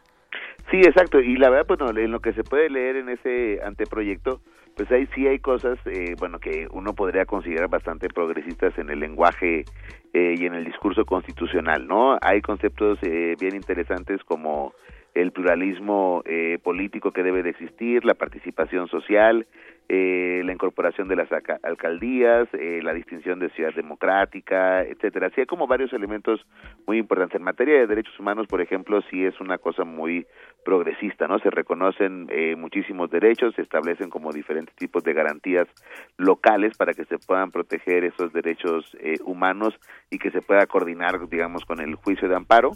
Eh, y respecto a la gestión pública, pues sí, también eh, como que establece como muchos eh, elementos eh, importantes, ¿no? Incluso también los gobiernos de coalición aquí hacia eh, eh, locales, en caso de que sea necesario. Cambia la configuración de la Asamblea por Congreso de la Ciudad de México y sobre todo pues también la cuestión de las, cal- de las alcaldías. Entonces, pues sí hay una mucha innovación en, en este proyecto, pero a final de cuentas, pues, pues, como decíamos hace un momento, pues toda esta innovación podría, eh, a final de cuentas, eh, no ser atendida por la Asamblea Constituyente, ¿no? Es como Eh, una se linda incorpora- carta a los Reyes Magos, ¿no? Exactamente, y que tiene algunos temas polémicos que seguramente no pasarán así del todo eh, claros como algunos de los que decías, pero otros más polémicos, como por ejemplo eh, bueno, la cuestión de la eutanasia, que sí la, eh, la comentabas, pero también el consumo lúdico y recreativo de la, eh, de la cannabis, ¿no? Entonces, que ya no va a estar penalizado en la Ciudad de México. Entonces, la interrupción legal del embarazo, que también ya se consolida como un derecho. Entonces, estos temas van a generar como cierto tipo de controversia ya en la Asamblea Constituyente, aunque no deberían, porque ya son derechos ganados y derechos que ha interpretado la Suprema Corte de Justicia de la Nación. Y pues bueno, ahí eh, como ciudadanos y ciudadanas hay que estar muy pendientes de todo este debate que se va a llevar a cabo hasta el 31 de enero, que tienen eh, como límite para entregar el proyecto ya de constitución de la Ciudad de México. Y pues bueno, estaremos ahí pendientes aquí desde el Modernísimo. Y pues Juan Calaveras...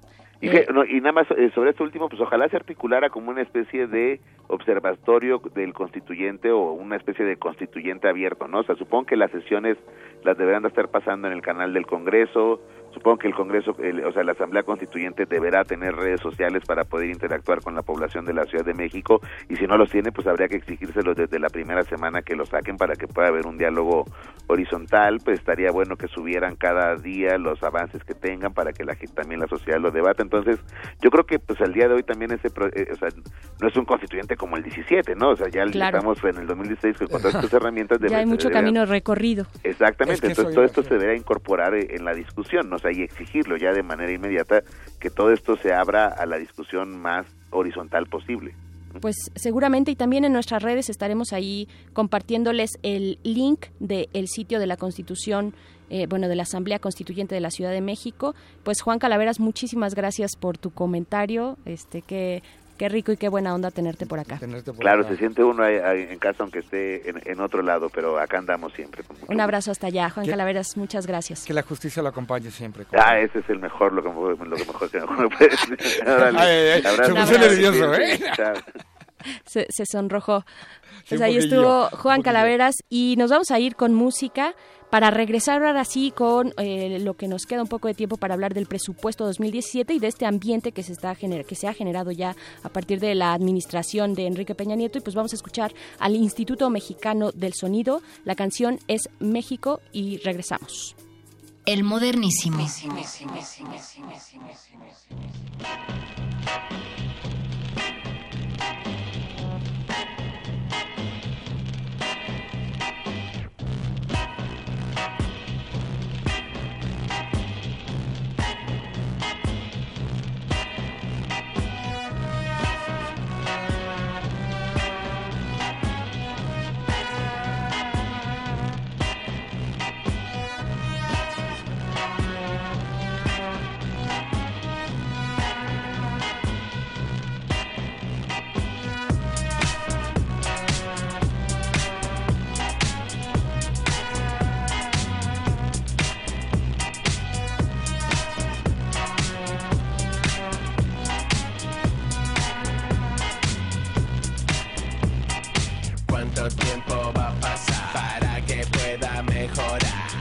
Somos víctimas de un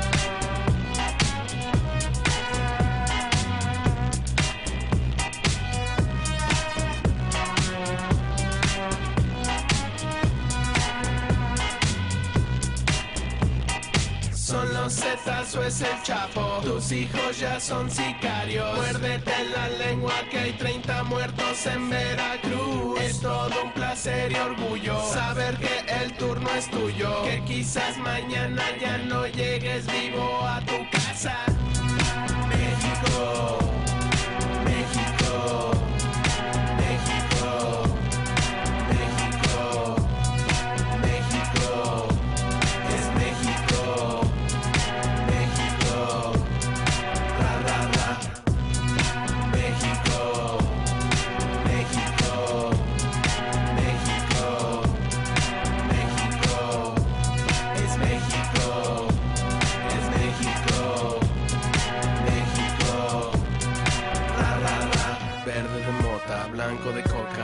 tu sangre. Estado fallido, campeón. Orgullosos patios traseros, al sonoro rugir del cañón. Y se siembre con tus manos la hierba, al sonoro rugir del cañón. Y se siembre con tus manos la hierba, al sonoro rugir del cañón. México,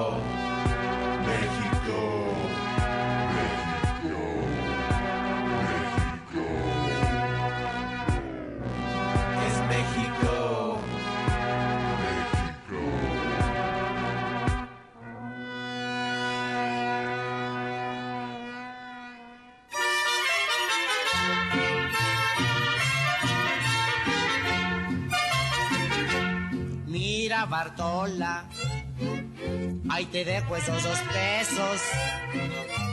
Paga la renta, el teléfono y la luz, ¿no? De lo que sobre, coge de ahí para tu gasto y guárdame el resto para echarme mi alibus, ¿no? ¿Y para cuánto nos alcanza, doctor Rigo Mortis? ¿Para cuánto, cuánto dice eh, José Antonio Meade que nos alcanza en este paquete económico del 2017? Pues con, con esto ya, con este, vaya, el presupuesto sirve también para darnos una idea clara de cómo viene el año siguiente, eh, dónde está el énfasis para el gobierno federal, los ingresos, los gastos, pero también una radiografía para leer al gobierno, eh, una, una ra- para leerlo y, muy necesaria. concreta, ¿no? En la lógica más en la- concreta, ¿no? en la más concreta, ay, Sí, es dinero, pero también cuáles son sus preocupaciones, dónde está dejando de apretar y por qué. Eh, vaya, es, es un buen ejercicio además para leer al gobierno federal. El contexto no puede ser más ad- adverso, ¿no? Este, o sí, porque es México y siempre hay algo que puede estar peor, eh, pero bueno, la violencia sigue escalando, eh, el Sí, peso sigue de depreciándose. humanos, sí, claro. Hay una crisis de derechos humanos muy fuerte, el, El peso sigue depreciándose frente al dólar, bajos precios en el petróleo, eh, una ineficaz recaudación de impuestos, un- una situación social muy compleja, es decir, eh, bueno, y esperan un crecimiento que además es muy, muy bajo, muy, muy bajo, ¿no? 3% Llevamos, más o menos. exacto, llevamos genera, este, ya prácticamente una década cre- creciendo a, a, este, A menos del cifra- 3%. es- es- este, Sí. Exactamente, entre 4 por este por ciento, ¿no? Pero hay, hay varias cosas que hay que, desca- este, que, de- que de- que destacar que nos va a permitir ver como que qué traen detrás, ¿no? El, el- el- el presidente en términos de prioridades políticas y de prioridades concretas de cómo va a bajar el dinero, ¿no? O sea, obviamente, primero que nada, hay, eh, hay, hay, hay programas y secretarías ganadoras y perdedoras, ¿no? Sí. Ganadoras, en este caso, o sea, en este caso fueron a las que menos tocaron, ¿no? Pero pues todo el mundo se le hubo este ti- tijereteo porque sí bajó el presupuesto a comparación del año pasado.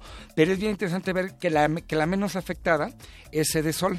Y ahí quedó un personaje bastante interesante, que es la persona más cercana del, del presidente, que además es conocido operador político de campañas, eh, y bueno, ya estuvo metido también en, en, el, en el trato con, eh, desde gobernación, en el trato con, con varios mo- movimientos sociales.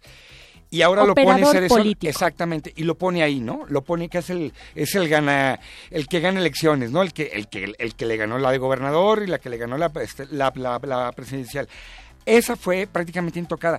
¿Cuál es Sí el hubo, re- sí, sí hubo, sí hubo de- este, Pero digamos, comparémoslo con otras, ¿no? Que por ejemplo con, eh, este educación. con, con, con educación, Reforma o educativa. sea, con ACID, por ejemplo, es, o sea, es bastante grave porque esos son golpes que eh, tal vez no veamos los resultados ahorita, ¿no? Pero de, de personas que, que van a tener que dejar, por ejemplo, eh, inconclusos sus, sus, Sus estudios de posgrado, ¿no? Por ejemplo, sí. ¿no? O sea, investigaciones, etcétera, porque simplemente ya no hay dinero para eso.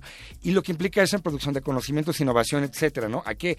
O sea, ahí, ahí, ahí es donde está un recorte, pero además creo que es buen momento también ver hacia atrás un poco. Me encontré un dato que me dejó así eh, asustado, ¿no? Por, por ejemplo, ¿no?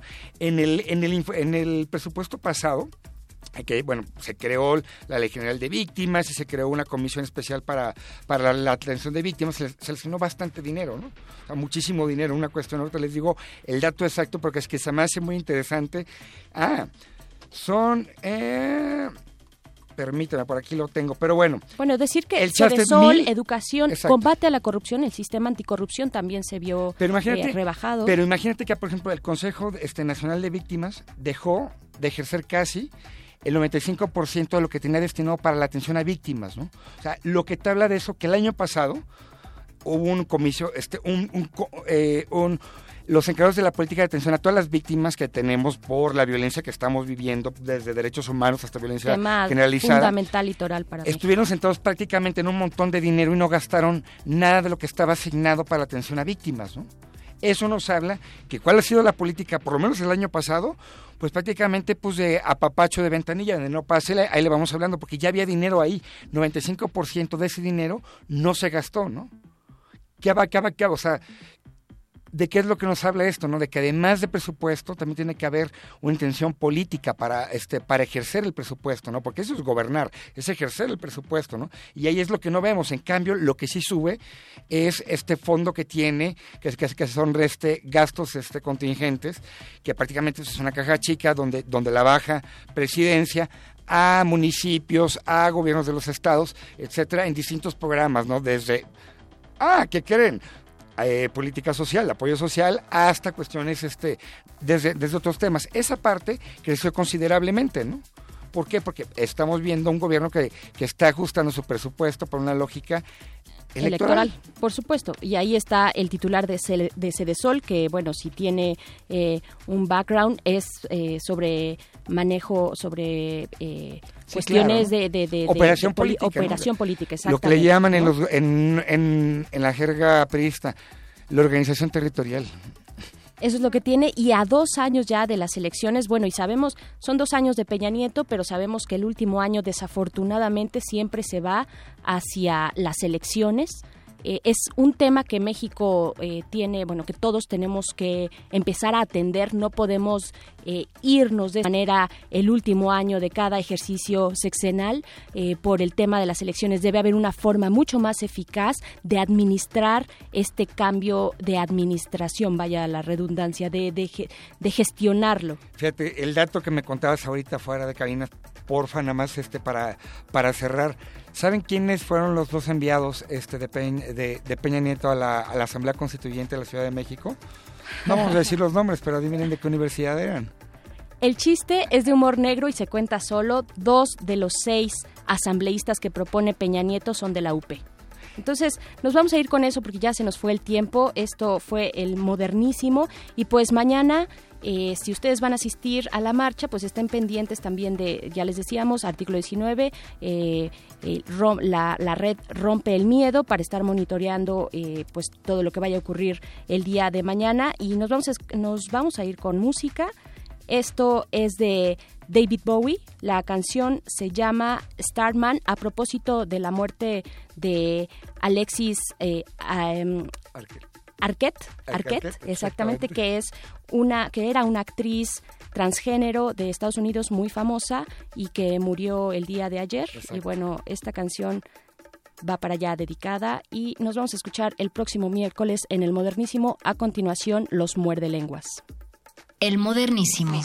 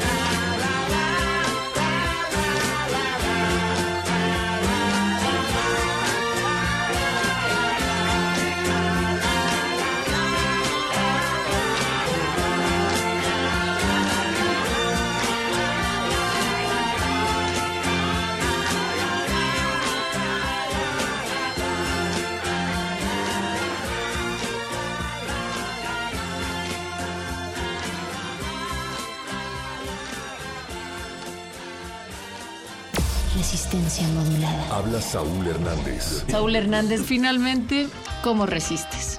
Con mucha convicción. La pregunta obligada y la respuesta más certera que nos han dado, por cierto. y nos decías que te gustaba mucho el nombre de resistencia modulada. Me encanta, sí, les, comenté que, me fascina, me parece un nombre muy adecuado a, su, proyecto, a su trabajo porque además algo que, los jóvenes han demostrado durante décadas es la resistencia y que un programa envuelva de alguna manera esa, esa filosofía, mis respetos y mi admiración y muchas felicidades. 24 meses en la trinchera de tus oídos. Resistencia modulada. De lunes a jueves de las 21 a las 0 horas. Viernes de las 22 a las 0 horas. Por el 96.1 de FM. Radio UNAM. Aquí pasa lo que sea, la gramática y la musa, la interjección más confusa y los chismes de azotea. Somos la múltiple idea, la pista y el detective, la estrofa que no se escribe pero se siente en el hueso. Eso y mucho más que eso, en el muerde lenguas vive.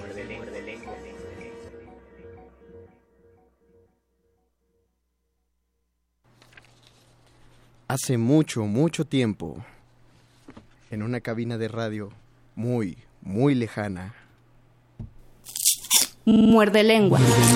muerde lenguas.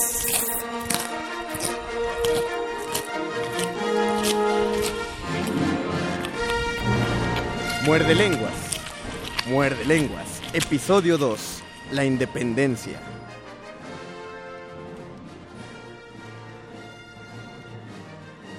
A continuación, los alumnos del primero M realizarán una lectura homenaje a la suave patria de Ramón López Velarde.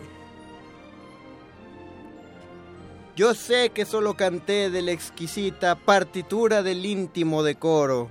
Alzo hoy la voz a la mitad del foro, a la manera del tenor que imita la gutural modulación del bajo, para cortar a la epopeya un gajo. Navegaré por las olas civiles como remos que no pesan porque van como los brazos del correo Chuan que remaba la mancha con fusiles. Diré con épica sordina, la patria es impecable y diamantina. Suave patria, permite que te envuelva y en la más honda música de selva con que me modelaste por entero al golpe cadencioso de las hachas, entre risas y gritos de muchachas y pájaros de oficio carpintero. Firmes ya.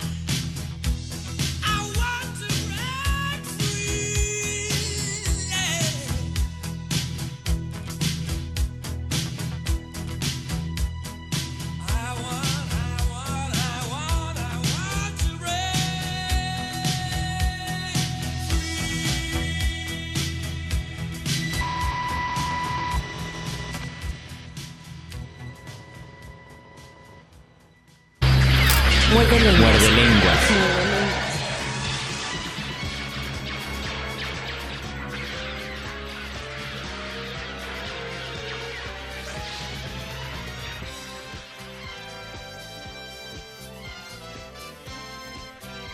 Y ya empezamos el último segmento, bueno, el penúltimo segmento de este miércoles. Hablo del último segmento hablado en resistencia modulada. Son 20 minutos para las 11 de la noche de este 14 de septiembre. Y los saludamos desde la cabina de Radio UNAM, el Mago Conde. Y Luis Flores del Mal. Al cual le deseamos todas las felicitaciones del mundo porque hoy es su cumpleaños. Ah, claro, hoy es mi cumpleaños. Soy tocayo de cumpleaños de don Francisco de Quevedo y Villegas y de Mario Benedetti.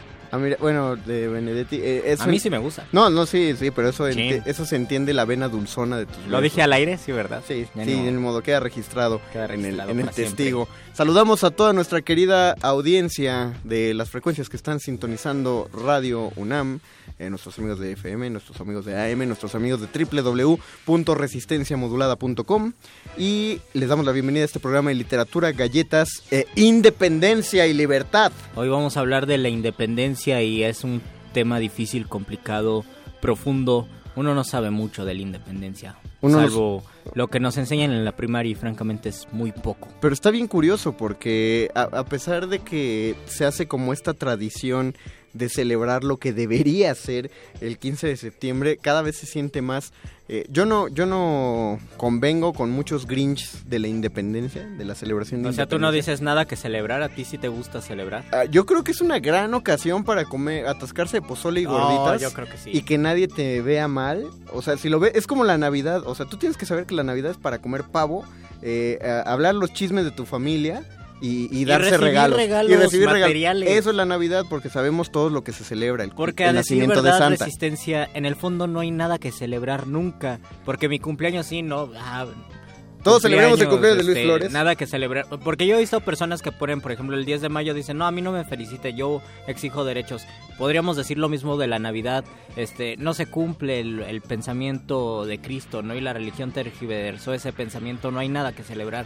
El 15 de septiembre tampoco hay nada que celebrar. A decir verdad, nunca habría nada que celebrar. Porque la celebración está en el corazón de cada uno de nosotros, Luis. Por supuesto. O sea, lo que sí se sabe es que el clima, el clima nacional no está como para que digas, ah, Sí. qué padre, voy a poner mi bandera en mi casa, ya no se siente tanto. Pero mientras lo sigamos viendo como la fiesta del pozole, y que hay cosas que sí tenemos que recordar, creo que, o sea, sería el momento para hacer una memoria, no esa introspección, no esa reflexión aburrida, pero sí para hacer memoria de ciertos asuntos que, pues no sé si diga si tienen que celebrarse, pero sí tendrían que, que levantarnos algo. Por ejemplo, cuando tú qué celebrarías de México.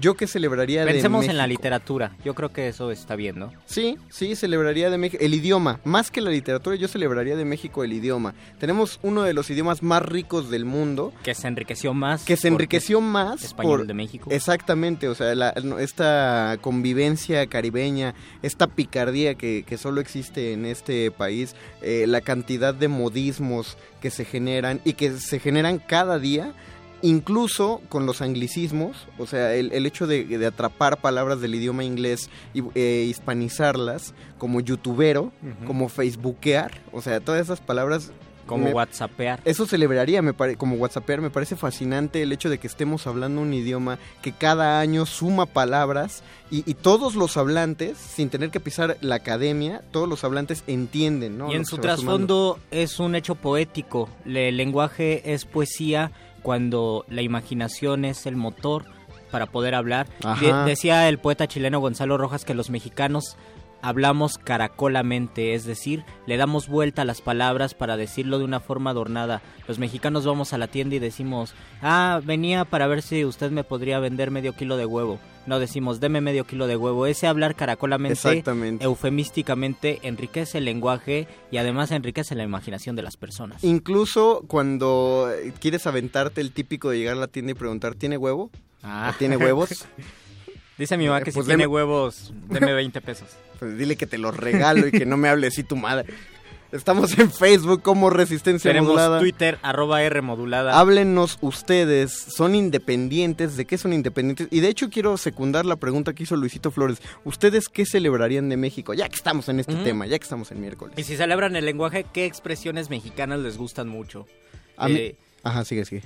Y de escritores, yo quiero, yo quiero pensar, yo quiero celebrar a muchos escritores mexicanos. A mí me gusta mucho la literatura mexicana y creo que a muchos de mis colegas también. Cuando estudiamos letras hispánicas vemos eh, autores españoles que o latinoamericanos, hispanoamericanos, pero los autores mexicanos tienen algo que decirnos y tienen algo que nos interesa. Está el caso de lo que leímos al principio de Ramón López Velarde, que es un gran, gran poeta mexicano Sí. que vivió muy poco y que tenía un lenguaje tan rico, tan sugerente y tan, tan rítmico que de verdad es importante que lo lean. Tenemos a nuestra gran poeta Sor Juana Inés de la Cruz. Sí, que es mexicana. Que es mexicana, Bueno, es- o que es- no soy, bueno, que yo consideraría mexicana y Sí. además que cierra ese gran, esa gran eh, tramo de la literatura española que son los siglos de oro. Lo que comienza Garcilaso 150 años antes, lo cierra Sor Juana Inés de la Cruz de este lado del mar en México y es una artista prodigiosa. Y, y creo que sí se tiene que celebrar un poco más. No digo que no haya que celebrarlo, pero sí se tiene que celebrar un poco más que Juan Ruiz de Alarcón. Sí. Porque aunque a muchos académicos les pese, eh, Juan Ruiz de Alarcón deseaba ser español. Am- amaba más su parte criolla que, que su parte indiana. Que Es como se le llamaba a la parte mexicana, por así decirlo. Aunque haya jornadas alarconianas. Ajá, y todos digan, ah, el gran autor. No, no, no, Sor Juana merece, en, en sentido, ahora sí que nacionalista, si, si podemos usar esa palabra, eh, tenemos que celebrar más a Sor Juana. Eh, Guillermo Tapia, nuestro querido productor, nos dice que una de las cosas que hay que celebrarle a México es la geografía. Estoy de acuerdo. Hay un montón, eh, eh, hay unas bellezas naturales que convergen en este país Sí. que pocas veces eh, cuadran en una misma geografía. Por eso es muy bonito ser biólogo. Yo tengo amigos Ándale. biólogos que les gusta mucho su carrera Sí, porque México hacen es diverso, prácticas. es variado. Y esa, esa geografía rara de México donde hay desierto, donde hay bosque, donde hay selva, la selva que viene desde Sudamérica termina en México, termina en la región de los Uxlas, geográficamente se dice que allí termina la selva. Toda esa combinación, pues tal vez es también nuestro pensamiento, la manera en que hablamos. Yo decía fuera del aire, México es un país barroco en su geografía, en su pensamiento, en la manera en que vivimos. El norte del país es distinto al sur del país, convergen pensamientos. Piensen, por ejemplo, en los rebozos, en las máscaras de los huicholes o en los alebrijes eso, o en las piñatas, ese colorido, Uh, esa nada más la variedad. piñata. Incluso piensen en los chiles en nogada y voy a ser un poco ñero, piensen en los dorilocos. Este, Ándale, todo es una eso. combinación, es una mezcla de, de cosas. Di- dicen que es surrealista México, yo digo que es barroco. Yo, yo digo que es ambos. Sí. Surrealismo barroco. Un surrealismo barroco. Eh, Es eh, eh, hace un par de años, me parece, sí, ya son años, unos tipos de un programa que se llama Top Gun en Estados Unidos. eh, alguien decía que la comida mexicana parecía vómito. La palabra no es la más adecuada, pero en sentido tiene razón, porque Sí. hay una tradición italiana de, de saturar.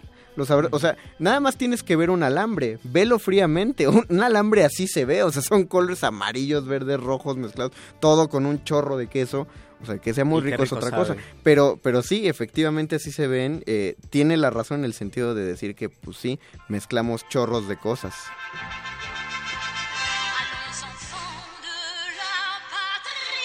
Estoy, estoy poniendo desde mi celular, a eso se debe el sonido tan raro, estoy poniendo desde mi celular la marsellesa, ¿Por porque qué? Arturo Hernández Bravo Ah, nos, saludos, comen- Arturo. nos comentó en Facebook, deberíamos celebrar la independencia cantando la marsellesa. Oh. Es, es, es, es, chis, es chistoso, es culterano, me agrada la iniciativa de Arturo, del maestro Arturo Hernández Bravo, a quien saludamos siempre con mucho gusto desde la cabina de Radio UNAM. Eh, ya, ya fue complacido Saludos en cierto punto. Vamos a practicar nuestro francés a ver si en un rato podemos Podemos cantar la Podemos cantar, total, O por ya. lo menos el himno nacional mexicano. hay, que, No. hay, que, hay que ensayar nuestro, nuestro español decimonónico. Recuerden, a mí me gusta mucho esa frase de maciosare porque ya no existe ni el verbo osar, ni la conjugación de subjuntivo futuro osare, Osare. nadie dice jugare, cantare, maciosare y luego el más, como lo ocupa como adversativa tampoco existe. Se me hace un español que no existe más que en la canción, más que cuando lo cantamos y pues ahí está Y por porque se escribió en el siglo XIX. y por eso se vuelve nombre propio Maciosare. Y entrando en uno de esos datos curiosones acerca de, de la lo quisquilloso del lenguaje, en algún momento un letrista me decía que muchas veces se canta Maciosare un extraño enemigo profanar con sus plantas tu suelo, que la letra original no es sus plantas, es su planta.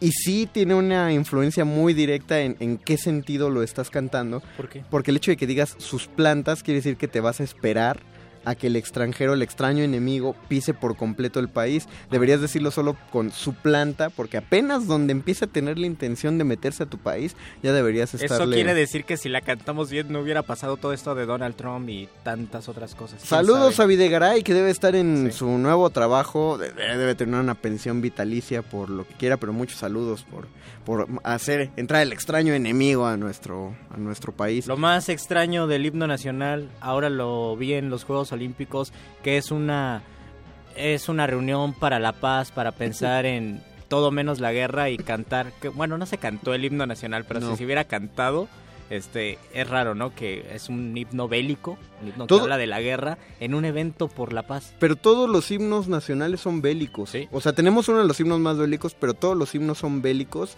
Solo el de Canadá es uno de los más... No, no sé bien la letra, le estoy robando el dato a los Simpson, pero sí es como un, un dato, un- una letra más, más relajada. Pero yo, por ejemplo, o sea, no, no quiero pecar de... No me vayan a tachar de antipatriota. En gusto musical...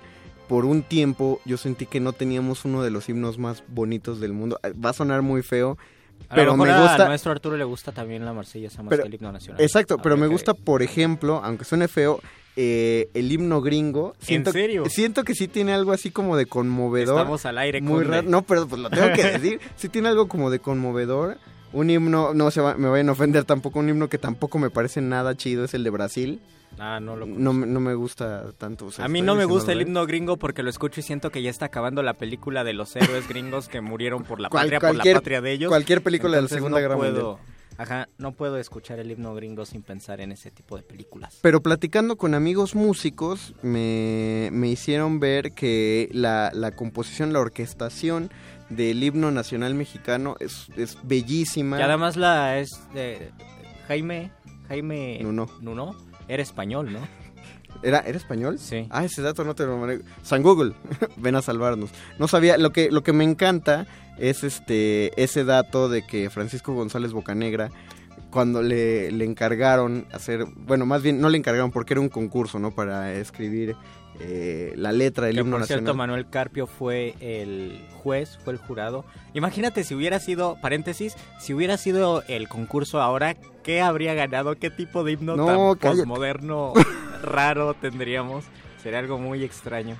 Vamos a hacer un concurso de, De nuevos himnos nacionales. Deberían escribirnos así. Vamos a juntarnos con Bécame Mucho, igual y lo grabamos. ¿Cuál sería el himno hipotético? ¿Cuál, cuál no? debería ser el nuevo himno hipotético de, de México? A ver si juntamos Pero un cuarto. tú, tú ibas a decir algo que tiene que ver con el romanticismo, la idea de la creación por Ah, medio sí. de la inspiración y del impulso. Bueno, Eh, este, solo, solo por completar tu dato, efectivamente Jaime Nuno Roca es catalán. Bueno, era, era catalán. Eh, 8 de septiembre, mira, acaba de pasar El su cumpleaños. nacional. ¿Por qué no se lo celebramos? Felicidades a la familia Nuno. Sí, alguien queda por aquí en este queda. país. No, eh, Francisco González Bocanegra cuando eh, empieza a planear, no, tengo que escribir esta letra que, que represente al país. Que hable de Santana. Que- porque- Porque hay una parte, ¿no? Donde habla de Santana. Sí, sí, en las partes Claro que, que ya no no, la vamos a en las cantar partes que ya ¿no? no cantamos, eh, porque es larguísimo aparte. Sí, debe haber cosas Pero sí hablaba de Santana. Es, es como. eh, El, el pedazo de Santana es como cuando Acuña habla acerca de que su madre debería estar Ándale. entre él y su esposa. O sea, es simpático. hacerla- Es simpático, pero vergonzoso. Pero aún así no lo evitas. Hay que hacer como los momentos incómodos de la poesía. ¿no? Ándale, de la poesía. Ah, ese es un gran tema para. no Momentos sé, incómodos de la poesía. un noviembre, diciembre. Así podríamos cerrar el año 2016. La- las, las momentos más chuscos de la poesía, de la historia de la bueno, poesía. pero todas esas estrofas dicen que las escribió de un jalón. Dicen que las escribió de un jalón, pero aparte le pidió, eh, fue obligación por su esposa. Que era su prima. Que era su prima. Porque, es el siglo XIX. y así. vivía, todo, todo el mundo era Shelbyville, Ajá. entonces todo el mundo se podía casar con sus primas. Entonces su prima, esposa, lo encierra y de un jalón ahí encerrado tiene que escribir toda la, la letra, así es como de una noche. Si no, no lo deja salir. No lo deja salir, o Eso sea, es peor que la friendzone. no comes, de- la, la este, boca negra son, cuando boca te negra encierran son. y no te deja y hasta que acabes tu entrega, tu- tus guiones, no, no sales. Ándale, debería, yo debería hacer eso. Un boca negra son. Un boca negra son. Y, y de ahí salió una de las letras que también está muy bien lograda. Poéticamente, o sea, nada más a nivel de construcción de estrofa, eh, los acentos son perfectos. Esa la versificación es Esa excelente. estructura la conocían los latinos y griegos. Es una palabra rara, como verso anapesto. Ajá. Y se acentuaba en la tercera. A partir de la tercera había dos atonas y una tónica. Mexicanos al grito de guerra, el acero. Otra de las canciones que está en Anapesto es la de Ciadelita. Siadelita se fuera con otro, ta ta ta ta Buscaría, por, bueno. Son es. decasílabos anapésticos. O sea, y está raro porque es... No es imposible, pero sí no es fácil. Si los endecasílabos son difíciles. El decasílabo. El más. decasílabo también tiene, tiene mucha dificultad para construir un ritmo adecuado, una Sobre todo porque es más común los versos en decasílabos y Ajá. los versos de ocho sílabas, octosílabos, que un verso anapéstico.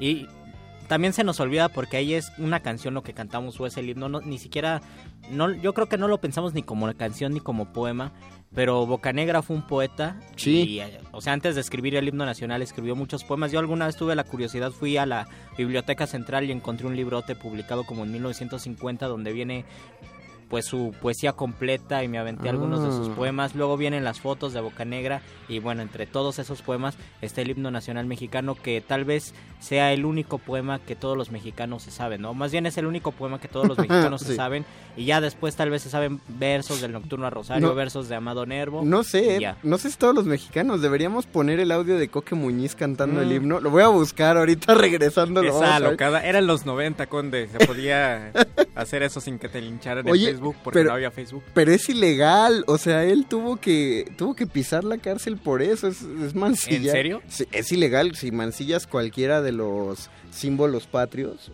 que entiendas la bandera, el escudo. Pero lo himno. mancillas de qué modo? Pues, o sea, de entrada que Amigos no te, abogados, díganos cómo. que no te sepas la letra ya es mancillar. O sea, por ejemplo, la bandera, ¿sabías tú que es ilegal que la bandera toque el piso nacional? ¿En serio? Si, si tú tiras una bandera, en, en teoría es delito. Digo, son, son leyes del siglo XIX, son más laxas, o sea, yo creo que por 1870 sí era un gran acto de rebeldía, como lo es en Estados Unidos ahora quemar una bandera norteamericana, sí es un crimen muy grave. En, Estados Unidos tienen el nacionalismo tan metido que quemar un billete o destruir un billete en medios públicos, en televisión, es ilegal. Porque también, pues, oye, pues es el poderoso Sí. dólar y tiene los símbolos patrios en el billete, no se puede hacer eso. Pero sí, eh, en teoría es ilegal eh, que la bandera toque el piso. y o sea, los más viejos recordarán que el escudo nacional también tenía ese problema en el sexenio de Fox, que le cortaron la mitad, le mocharon el águila. Exactamente. Este, las personas se enojaron. se supone que no se podía por conceptos de diseño, eso tampoco puede decirse. O sea, cortar el águila, tirar la bandera y cantar mal el himno. Pero aún así vamos a recordar a Don Coque Muñiz. Ahorita buscamos el audio. Mientras tanto, vamos a hacer una pausa musical en lo que ustedes nos dicen. ¿Cuáles que- son sus virtudes mexicanas o cuáles son... ¿Cuáles piensan que son? O si no quieren, grandes cosas o si no quieren hablar de eso, háblenos de su independencia. Ustedes de qué son independientes, de qué se independizaron. O la pregunta así más heavy de la noche. ¿Ustedes son libres Y mientras ustedes están pensando si son libres, vamos a agradecer a todo el público de amplitud El modulada. alma mater del cuadrante. el 860 de AM que nos estuvo sintonizando. Si gustan seguirnos sintonizando, vamos a estar por el 96.1 de FM. Puede cambiarle a su radio. Mientras escuchamos esta canción, odio YouTube, la verdad, odio YouTube, pero no podía evitar que al hablar de libertad suene Where the Streets Have No Name.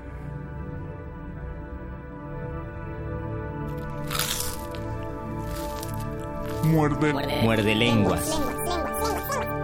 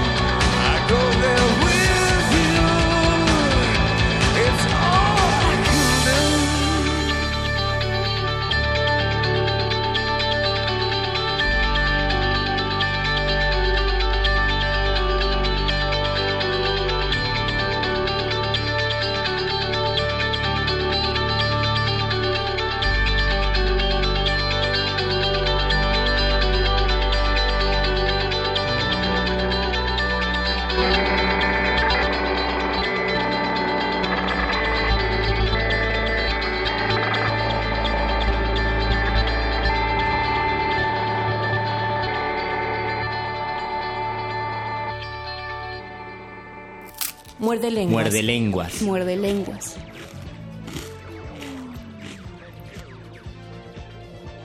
Nada dice mejor Viva México que escuchar dos canciones en inglés y Yo el himno a Francia. Yo pensé que íbamos a escuchar el mariachi loco, el son de la negra, la cucaracha, la bamba, el son de mis aguacates y de repente música en inglés. Este programa sí es barroco, no sé si ecléctico, pero a mí me suena barroco. Yo creo que también ecléctico, Luisito. Además, todas esas canciones van a estar sonando en todas las estaciones de metro mañana. Deja tú las de metro, las de radio. Van a estar sonando en mi casa y en tu casa y en la casa...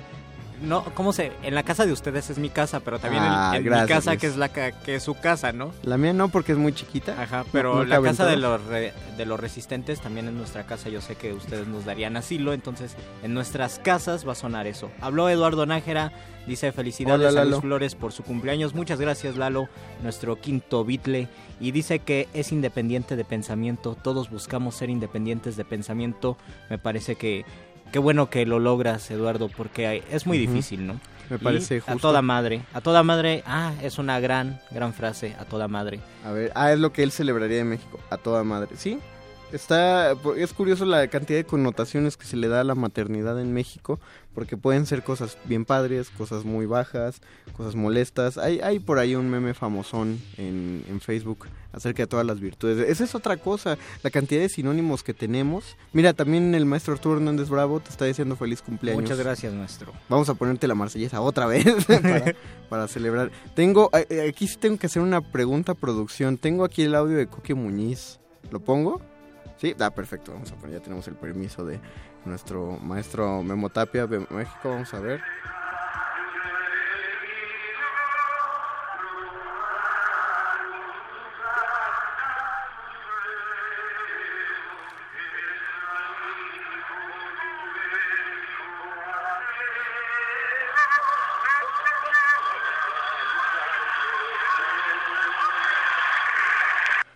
Si usted- Bravo, si usted- excelente. Si usted no entendió nada, es porque no estaba cantando nada. Si había, si había revivido Boca Negra, se murió, como decimos aquí en México. Si, si siguiera vivo, se revolcaría en su tumba. Eh, Facebook Resistencia Modulada. Twitter, arroba R modulada, ¿qué les enorgullece de México? Se habla mucho de lo que nos da vergüenza, qué nos da orgullo, qué nos gusta de México, qué escritores nos gusta, qué escritores celebramos, cuál es el último autor mexicano que han leído o cuáles son los grandes autores que han leído. Nosotros decimos que este es un cuarteto de tres. Eh, yo pienso que, bueno, eso lo, lo piensa un amigo, que los cuatro grandes poetas mexicanos son tres. Juan Rulfo. Y ni siquiera es poeta, pero es un gran prosista, es un gran poeta en prosa, es un gran novelista que tiene una sensibilidad poética y me parece que es también uno de los grandes mexicanos que hay que celebrar y hay que celebrar leyendo porque tiene pues la tal vez la mejor novela escrita en esta tierra. Es adecuado, es adecuado. Ah, ya sé que otra cosa celebraría en este momento del país. La Suprema Corte acaba de avalar el ¿qué es? La adopción para parejas del mismo género. Un Eh. logro más. Lo logramos, gente, muy bien. Sigamos marchando sobre eso. Este, y No contra eso. cosas. No contra eso. No, también está simpático. La gente se expone. Eh, No vamos a entrar en ese detalle, no, no es el caso. Más bien, mejor vamos a entrar en detalle. Vamos a escuchar el. ¿Qué te parece, Luis? Si oímos tu siempre loado en días mexicanos, tu siempre loado, siempre pedido, aplaudido caballito de batalla, el soneto al pozole. El soneto pozolístico, El ya que mañana todos vamos a comer pozole. Dios te oiga, mano. Dice, soneto de la apoteosis pozolística. A ver. Bendito el sacerdote, el dios, el mito, que originó la magia grano a grano. Bendito el comensal que no es vegano y colma con la carne su apetito. Bendito cada chile y más bendito el cocinero con su sabia mano. Bendito muchas veces el marrano que es inmortal y mártir y exquisito. Oh pozole, recíbenos, acábanos con tu porción porcina, con tus rábanos y líbranos de todo cisticerco. Señor, te pido por los de mi prole, concédenos un plato de pozole, aunque venga después el mal del puerco. Bravo, bravo. Mañana es día poeta, pozolístico. el Poeta en la cabina. Hasta da. Este, también deberíamos, Celebremos el pozole y celebremos con pozole. también deberíamos eh, leer otra parte más de este, de este bello poema. Por favor. de- Y además a mí cada vez me da más miedo crecer porque nuestro gran poeta Velarde murió, que por cierto también le gustaban las primas, a la prima se le arrima decía Velarde, este, su Sí, prima. Águeda Sí, y su prima Fuensanta. Eh, esto tal vez lo agarró de las de las costumbres decimonónicas. Él nació en 1888, que es una fecha importantísima para la poesía de todos lados. Sí, porque, nació... son 100 años antes de que naciera Ajá, yo. por ejemplo, nació T.S. Eliot, nació Fernando Ah, Pessoa, nació Ungaretti y de este lado nació López Velarde y cada uno pues tiene una poética Ungaretti- importante. ¿A poco Es de no es re- 1888. Yo, yo creí que era más reciente. Bueno, más reciente. No, es que vivió 1890 y mucho, vivió mucho. Y López Velarde no, eh, era de Zacatecas, llegó, que por cierto está la convocatoria del premio de poesía del Ramón López Velarde. Entrenle. Entrenle. Llegó a, a la Ciudad de México, vivió donde ahora es la casa del poeta Ramón López Velarde, ahí en la Roma, antes de que fuera hipster, él ya era un poeta de la Roma, se paseaba por la Roma. Murió a los 33 años de edad, Como Cristo. Cristo. El último Como poema mm, se llama 33 y empieza la edad del Cristo azul se me no se me fue el poema Ah, yo creí que así decía. La edad del Cristo Azul. Ya se me fue. se ya me fue. voy a morir. bueno pero empieza la edad del Cristo azul Eh, y es un poema que le faltan versos porque lo escribió creo que con lápiz se borraron y murió entonces dejó el poema así escrito y Ah, mira. pero la- es uno de los más de lo ah es perdón perdón ese es un gran poema pero el que dejó mal escrito se llama Oh. el sueño de los guantes negros que es la predicción de su muerte sueña que llega la muerte pero bueno llega una mujer rara por él y ese poema tiene algunas frases que ya no se entienden porque lo escribió con lápiz creo Oh. que hay que celebrar a Ramón López Hay Velarde que escribir y- una, una novela estilo Código Da Vinci, y pero qué con ese mejor que celebrarlo leyéndolo. Este poema, La Suave Patria, se publicó en 1921, cuando Velarde tenía... ¿Cuántos años tendrás en el 21, Conde? ¿32, 33 años? Eso, Ay, bueno, Dios 100 mío. años antes. eh, publicó este gran poema, que no es un poema épico, es un poema lírico, pero con el con lirismo le canta a la patria un tema épico, lo aborda desde una perspectiva lírica, es decir, desde el canto íntimo. Para usted, amigo, que apenas está eh, simpatizando con los muerdelenguas, cuando Luis dice que no es un poema épico, no significa que no es un buen poema, Ah, sino verdad. que no es un poema narrativo, o sea, no cuenta una historia, es un poema lírico, o sea, que evoca más el, el- la Y musicalidad. además es intimista porque compara la...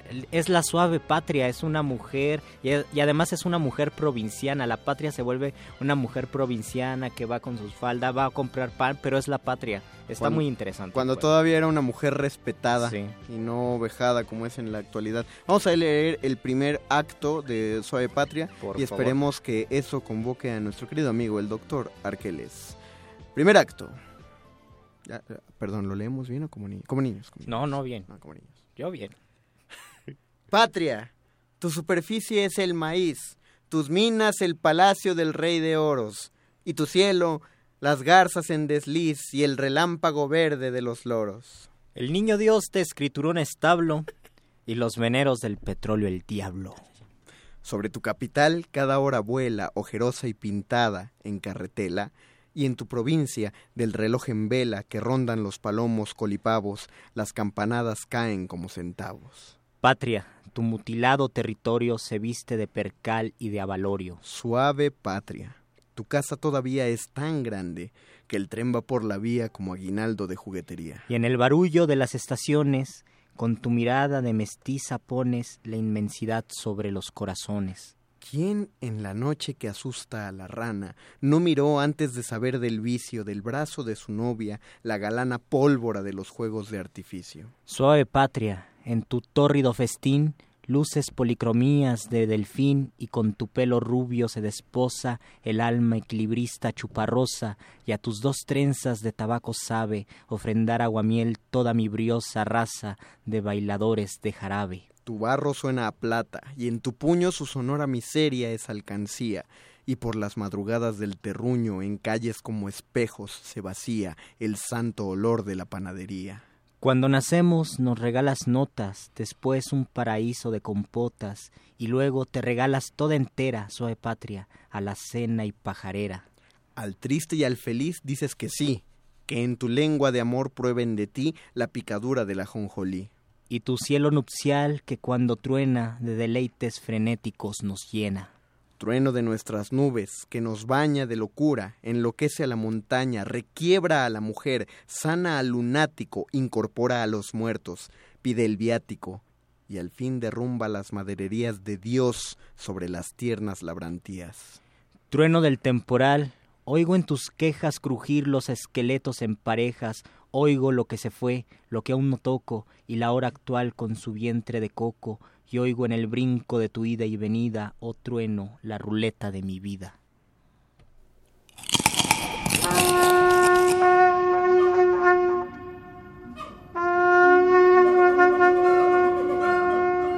Es la hora de despejar las dudas, de destruir la ignorancia.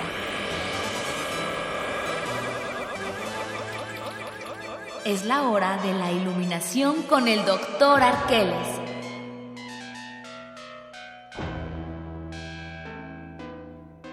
Firmes ya. En descanso, ya. Ah, en descanso. Ese era para. No, es parte de eso. Tú dices firmes y yo en descanso porque está pasando el doctor Arqueles. Ah, sí, es cierto. El, el, el lábaro no patrio de los muerdelenguas. Bienvenido, querido doctor Arqueles. a la Muy buenas noches, Mario. Muy buenas noches, Luis. Buenas noches. Buenas noches, doctor Arqueles. Es bueno y grato escucharlo en esta noche de 14 de septiembre, cuando faltan 45 minutos para que llegue ese día. Los chiapanecos hoy eh, celebran la anexión de Chiapas, creo que es hoy, a, ¿A a poco? México y en Chiapas no hay clases los días 14 de septiembre. ¿A poco? Sí, Ah, saludos. qué a bueno. O sea, tienen un puente más largo Sí, que el tienen. resto de la República. Saludos a la hermana República de Chiapas. Ah, otro gran poeta, Sabines, nuestro gran poeta mexicano. Ah, yo sí, creo. sí, te la, te la paso. Querido doctor, bienvenido. Eh, Gracias, gracias. Tuvimos una plática filosófica pendiente eh, el lunes. Sí, básicamente habría que retomar y resumir esta pregunta hecha el día lunes por una de nuestras queridas escuchas. Ajá. Más bien un comentario que, que hablaba sobre Arturo Schopenhauer. Sí. Nos la dejó alemán. caer así bien fuerte, dijo, esto me recuerda a Schopenhauer y Y Conde y yo se nos atoró la galleta en la garganta y por ca- Dios. callamos y caímos. Oye, oye, despacio, universitario. En realidad no es tan complejo como parece. No, no. A ver. Básicamente se explica de esta manera. Para Schopenhauer hay dos principios que nos hacen entender o comprender la realidad. Ok. Uno de ellos es la voluntad y el otro es la representación. Eh, ok. Lo que pasa con nosotros seres humanos es que interpretamos la voluntad a través de la representación Ajá. y entonces nos representamos las cosas, Ok. Ajá. pero no las vemos como en su naturaleza esencial se muestran que es a manera de voluntad, O de sea, forma volitiva, Nosotros lo que vemos es la la representación. mera representación. Ok. Vinculado con el asunto de la dependencia, lo que pasa es que nosotros nos relacionamos con ideales y con representaciones del mundo que nos dan seguridad respecto del mismo. Sin embargo, esto no es suficiente, porque la voluntad sobrepasa esas representaciones. Ok. Por lo tanto, aunque nosotros queramos depender de la representación o de la idea o de la imagen que tengamos de la existencia, del mundo, de nuestra familia, del amor o de cualquier otra cosa, esa manera volitiva de la existencia, lo que las cosas son, digamos, de manera más natural, como una planta que está creciendo, no puede ser representable precisamente. Entonces, cualquier idea, cualquier concepto del cual dependamos, en tanto que nada más es la representación de algo, no es real. A ver. A ver, Déjame ver. Estuvo- Eh, podemos estuvo muy ejemplificarlo, fuerte. Podemos ejemplificarlo en este sentido, digamos. No sé, nosotros tenemos un concepto de Venecia. Sí. Generado por las películas, por las Incluso por fotografías, Xochimilco. Incluso por Xochimilco, pero es la idea, o sea, es la representación de Venecia. Sí. No conocemos Venecia hasta que la pisemos. Sí. Ok, bien. ¿Y aún hecho, pisando la, la conocemos? probablemente no, porque ahí nos haríamos Ah, una nueva no representación de Venecia. ¿Por qué, ¿Por qué no conocemos la voluntad? Si Porque llegamos se, a Venecia, filtra, se filtra a través de nuestros sentidos, ¿no? Ah. Sí, exactamente, tiene, tiene un carácter plenamente sensitivo. Vamos a volver al ejemplo que hablábamos hace una semana de las quesadillas. Sí. Es, es el mejor ejemplo para definir la voluntad. O sea, sería lo mismo, ¿no? La representación sería cuando nos platican si las quesadillas son buenas o malas. Incluso cuando nosotros decimos el queso manchego es muy bueno, Exacto, porque también depende, o sea, podemos llegar a las quesadillas con otro estado de ánimo. Si, Exacto. si somos de las personas que no gustan de comer en la calle, no nos van a saber tan bien. Si somos unas personas que comemos de todo, nos van a gustar. Y ahí se encuentra la dependencia. entonces. exactamente la dependencia de nuestra idea sobre el delicioso sabor del queso manchego. Y sobre todas las cosas que Cualquier pensamos, otra cosa. nos sentimos, percibimos todo. Exactamente, Porque hay gente que ama el chicharrón prensado y hay gente que no. Exactamente. Entonces ya está pasando por su por su representación. Es decir, somos- Pero no entendemos la voluntad, la esencia del chicharrón. Somos dependientes de nuestras representaciones, más o menos. E- esa sería una muy buena explicación, Luis. Precisamente la, la dependencia de aquello que nos representamos nos hace esclavos precisamente de, de las formas de ver y de comprender lo que nos rodea. En este caso, precisamente por eso es que Arturo Schopenhauer es considerado un filósofo plenamente pesimista. Porque no nos podemos liberar de la voluntad. Y aunque nos representemos cambios y cosas que parecerían diferentes de lo que nos está pasando, en realidad lo que nos está pasando así es y ya. Ahora, Luz, nuestra querida Radio Escucha Luz, ya te entendimos. Muchísimas gracias, Luz. esa cita, vamos a seguir hablando de esto, pero tenemos comentarios en WhatsApp. Eh, 3305 nos dice, no sé si alguno pueda ser independiente, pero mi sueño más grande es algún día dejar de depender del sistema. Oh. Saludos. Eh, hay unos británicos que lo hicieron, de hecho lo hicieron tan bien que los arrestaron. Porque, ¿En serio? pues, Porque gobierno, porque Ajá. Estado, pero sí, se fueron a vivir a una zona rural. Ellos mismos construyeron de, de los árboles de ahí una casa eh, y cultivaron sus propios alimentos, criaron sus propios animales, acarreaban el agua de, los mismo, de un mismo pozo que ellos buscaban. O sea, en teoría eran muy independientes. El problema es que si nos vamos a los marcos legales, pues todo el territorio nacional de cualquier país le pertenece al Estado. Entonces, aunque ellos mismos jalaran el agua, estaban tomando el agua del Estado. Aunque ellos construyeran su casa, la construyeron con los árboles del Estado. Y ese es el problema con pretender escapar o no depender del sistema. El asunto está en que el ser humano necesita crear y relacionarse con sistemas para sobrevivir. Sí, porque lo que decíamos el lunes, finalmente somos, eh, son politicón, animales políticos, animales sociales. Y tenemos, y siempre respondemos con base en sistemas, ¿no? El lenguaje es un sistema, nuestro cuerpo Claro. posee sistemas, la manera en que pensamos también es un sistema de pensamiento, entonces para no depender de ningún sistema es muy difícil, Y digamos. además también habría que darle eh, la vuelta de tuerca al asunto y considerar que ese mismo sistema puede funcionar hasta cierto punto a nuestro favor. Y esto no significa que nos volvamos astutos o que formamos parte de un partido político importante y por lo tanto tengamos poder. Más bien tiene que ver con la capacidad de adaptarnos a las circunstancias y de actuar con inteligencia frente a ellas. Sí. Para que precisamente esa dependencia se reduzca un poco y se vuelva más activa de nuestra parte. O sea, tiene, eh, tienes que saber que dependes, en resumen, dependes del sistema porque estás dentro de él, pero eso no quiere decir que, que tengas una relación enfermiza con el sistema. Como que no te- tampoco te dejes apalear por él. Eh, nos dice 3208 que está leyendo Enrique Serna. Es uno de mis autores favoritos, Ah, Enrique ¿sí? Serna. Me parece, eh, me encantan sus cuentos crueles. Si quieres perder un poco, si quieres que muera un poco. El de la silla del águila, claro, es cierto. la silla del águila de Enrique Serna. De Enrique Serna. Ah, Ese, ese libro lo han escrito como 30 Sí. gentes en, el, en lo que va del sexenio. Francisco nos escribe felicidades, maestro Flores Gracias, del Mal. muchas gracias. Dice que le enorgullece su patria despierta y dispuesta. Ándale, tiene un gran punto. La patria no tiene por qué ser precisamente el Estado, un escudo, o un- ni siquiera, mucho menos, un partido político. La patria es la gente. A mí, a mí me encantó una frase que le escuché a Paco Ignacio Taibo II. Él dijo, mucha gente dice que tenemos el gobierno que nos merecemos. Yo creo que no tenemos el gobierno que nos merecemos. Lo tenemos no sé por qué razón, pero no, los, no merecemos ese gobierno.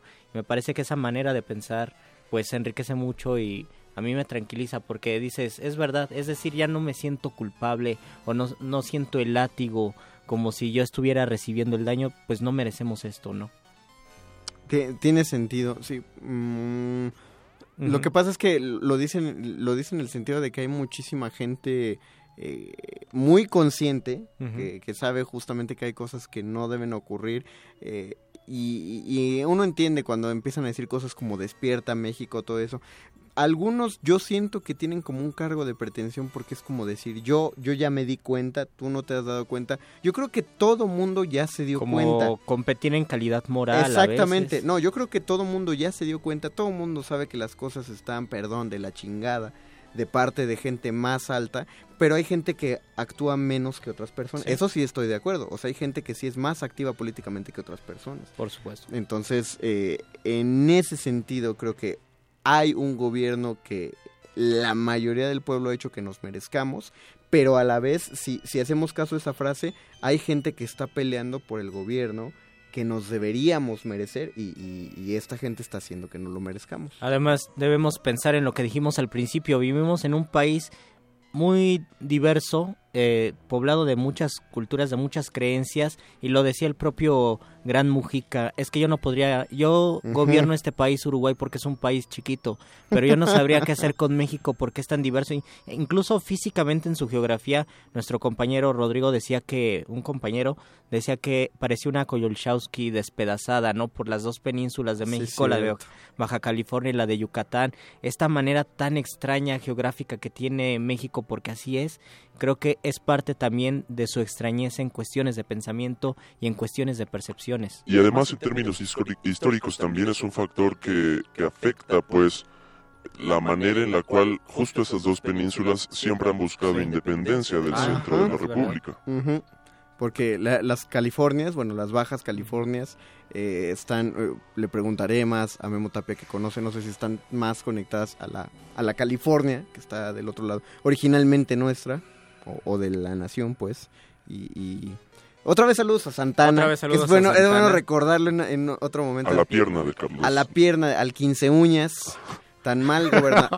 tan, pues así le decían. No sabía eso. El 15 uñas, no te lo sabía. Su pierna gloriosa esperó en el cielo hasta que él muriera. ¿Tú crees que los apodos a los gobernantes empezaron con Calderón? No. Con Fox, no. Era el 15 uñas. Muy mal presidente, pero excelente tocando la guitarra. Y excelente pierna también. Y excelente pierna también, que la pasearon por todos lados, la desacralizaron. Pobrecito. Sería bueno ir cerrando, dándole conclusión a este muerde lenguas con, no sé, alguna lectura que nos... que Alguna nos- frase Que nos inspire libertad.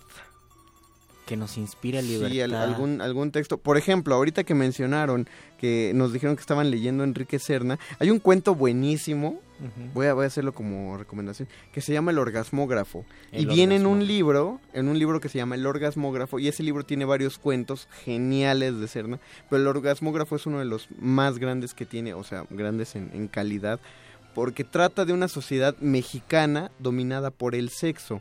En un futuro distópico, siempre quise usar esa palabra bien usada, en un futuro distópico mexicano, eh, los, los habitantes tienen un contador de orgasmos pegado al cuerpo y tienen que pagar una cuota de orgasmos a la semana, siete orgasmos. Por lo tanto, es una sociedad que se domina en el sexo O desmedido sea, en ¿tienen que tener orgasmos o deben pagar por sus orgasmos? No, tienen que tener orgasmos. Ah, bien, Porque bien, los bien. orgasmos supuestamente... Sí, o sea, suena muy padre y todo, hasta que empiezas a ver que la sociedad está tan tan dominada por el sexo que, que medio mundo hace práctica, o sea, el sexo se practica con desconocidos en las calles, las universidades y las carreras se dominan también por el sexo, o sea, todo el mundo está, eh, está echando pata en todos lados con quien sea, porque si tú pagas tu cuota de orgasmos, el gobierno te da te da tus alimentos, o Ah. sea, te da las subvenciones. O sea, como aparte un- de que tienes orgasmos, tienes comida. No, tienes que leerlo, Luis, definitivamente. voy a porque leerlo. ahí justamente alguien busca, eh, Laura busca que, que se- ser libre, ser libre a través de, de la castidad, porque bueno, así se llama Laura eh, para... Es que es una comparación con los sonetos de Petrarca. Pero bueno, mientras empezamos a cerrar, vamos a hacer una, una breve pausa eh, para recibir de nuevo a los amigos de AM, del 860 de AM. El alma mater del cuadrante. Regresamos en un segundito.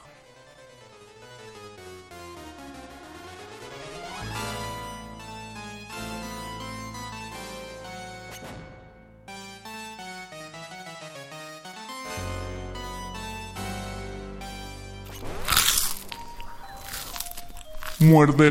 Muerde lenguas. Lenguas, lenguas, lenguas, lenguas. Damos la bienvenida a los amigos otra vez del 860 de AM. Para despedirnos. Para despedirnos, exacto. Pero bueno, están entrando a resistencia modulada. Es que es, Están entrando a la parte final del es como, es como si nosotros Y la fuéramos... resistencia modulada también. Como si el FM fuera la colonia del AM, ¿te Sí. das cuenta? Entonces vienen acá y está bien padre. De pronto nos independizamos. Esa dependencia me gusta, De por ejemplo. no. Esa está padre. Esa es bonita. ejemplo. Depender del aire. Recuerden que estuvimos platicando acerca de las independencias, no solo la nacional, la personal, la espiritual, la intelectual. Faltaron las, de- las independencias eh, literarias de México con España, cómo se veía la literatura española en la península. Ya habrá tiempo para después hablarlo. Solamente menciono, Rubén. Darío fue el primero, digamos, culturalmente, literariamente, de, en independizarse de las estéticas que se practicaban en España. Ok, ¿esa sería tu recomendación o tendrías otra recomendación? Tengo otra recomendación. A La ver. primera es Rubén Darío, la segunda porque es nicaragüense, la segunda Mi País o Mi País de Efraín Huerta. Busquen, yo, de hecho yo lo subí a YouTube en la voz de su hijo David Huerta, lo lee muy Ah, bien. sí, este cierto. es un gran poema, es un gran poema México, un poema escrito en la segunda mitad del siglo XX pues en un contexto difícil como siempre y en un contexto priista. Eh, busquen ese poema Mi País o Mi País de Efraín Huerta, les va a gustar mucho. Yo rápidamente recomiendo que de verdad lean Los sentimientos de la nación. de Ándale. Don José María Morelos y Pavón. El del billete de 50. Exacto, el del billete Bueno. de 50 que escribió un texto prototípico para el diseño de la nación mexicana que llegaría a formarse hasta 1824 de manera real, porque en 1821 se termina el proceso independentista, pero se hace un proceso de imperialización de México, Es- es eso muy no curioso. se respeta, hay una lucha entre conservadores y liberales, Liberales. constante hasta que en 1824 se crean los Estados Unidos mexicanos. Creo que, creo que es bien curioso. Los sentimientos de la nación son de los libros más mencionados en la primaria. Ciertamente. Y son de los menos leídos en cualquier nivel. En educativo. efecto. Entonces sí, echarle un ojito ahí. Debe haber un PDF, cualquier cosa en internet. Sí. Nada más un ojito a los sentimientos de la nación. obra. Eh, el que estaba antes en los billetes de 50. Ahora, ahora se parece más a Juan Gabriel. Sí. Y, y ojalá sí pongan a Juan Gabriel en los billetes de 50. No que, sé. hagan un, que hagan un billete de 55 pesos y ya ponen a Morelos. No sé. Eh, Estoy dando ideas ahorita que van a sacar de continuidad. ya vámonos, Mario, Ya, ya. perdón, yo, yo nada más quiero recomendar eh, El siglo de las luces. El siglo de las luces Sí, del eh, cubano Carpentier. Exacto, es, es una gran, gran, gran obra acerca, una gran novela acerca de la independencia, las revueltas independentistas a través del conocimiento y una un desglose de los movimientos masones impresionante y tiene además un- una prosa maravillosa como solo Carpentier era capaz de hacer. Esa es mi recomendación y pues con eso terminamos el Muerde Lenguas Con de eso Independencia. terminamos mañana jueves pozolístico. Recor- les recordamos, nos escuchamos mañana a partir de las 9 de la noche, ya saben, 96.1 de FM para los amigos de AM que nos quieran sintonizar. No vamos a tener repentorio mañana, no vamos a tener concierto en la sala Julián Carrillo en vivo, las instalaciones van a estar un poco más, más íntimas, pero vamos a tener una mesa de reflexión y pozole sobre la comillas, abro comillas, independencia, cierro comillas, va a estar acompañada de música en vivo eh, que va a correr a cargo de los güereques, Luisito. Mientras tanto, de los güereques, así, grupo música en vivo que va a estar aquí en la cabina. Por lo pronto, pues los vamos a dejar con Constellation de Fax, por si les, le hace falta oír más Fax, que es el séptimo álbum de estudio que graba este artista. A ver, no, en realidad vamos a escuchar el gran silencio, Mario. Ah, perdón, sí. Bueno, primero vamos a escuchar la canción del Gran Silencio y ya terminando, o sea, después de la rúbrica de Muerde Lenguas, vamos a oír más fax. Eh, este artista que es de Mexicali, es su séptimo álbum, se llama Constellation. Pero antes, el Gran Silencio, en otro cover de Chepe Chepe, que se llama Lo que un día fue, no será. Nos despedimos de esta cabina, Muerde Lenguas. Agradecemos a Andrés Ramírez en la operación técnica. Muchas gracias, Memo Tapia. Muchas gracias a Betoques del lado de la producción. Se despide de aquí el Mago Conde. Se despide Luis Flores del Mal. Y se despide el doctor Arqueles. Quédense en la última media hora de resistencia modulada.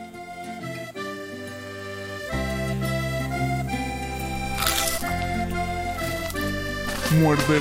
Muerde lenguas.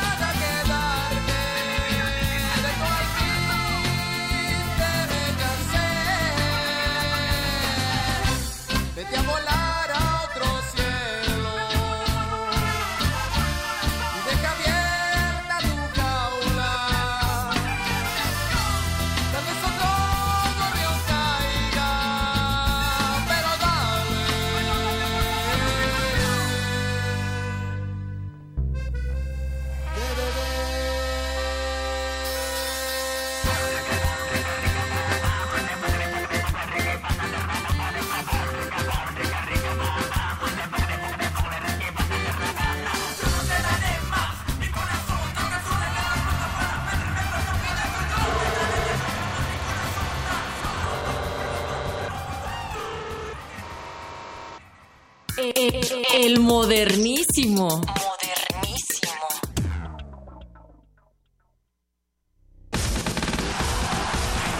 La información difundida sobre la llamada Casa Blanca causó gran indignación.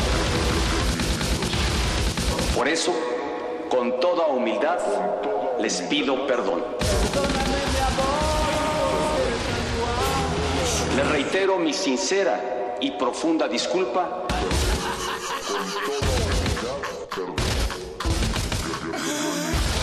En carne propia sentí la irritación de los mexicanos. Con toda humildad, les pido perdón. Muchas gracias. Muchas gracias. Muchas gracias. Muchas gracias. Muchas gracias. Muchas gracias. Resistencia modulada. Mejor que ser el oído es guiar el sonido. Mejor que escuchar la radio es hacerla. Radio UNAM te invita al taller de creación y producción radiofónica. Aprende fundamentos de ingeniería de sonido, diseño de audio y lenguaje radiofónico. Del lunes 19 al 23 de septiembre, de las 17 a las 20 horas, en la sala Julián Carrillo de Radio UNAM. Mayores informes al 5623-3257. Radio UNAM invita. Resistencia. Resistencia. Resistencia. Resistencia.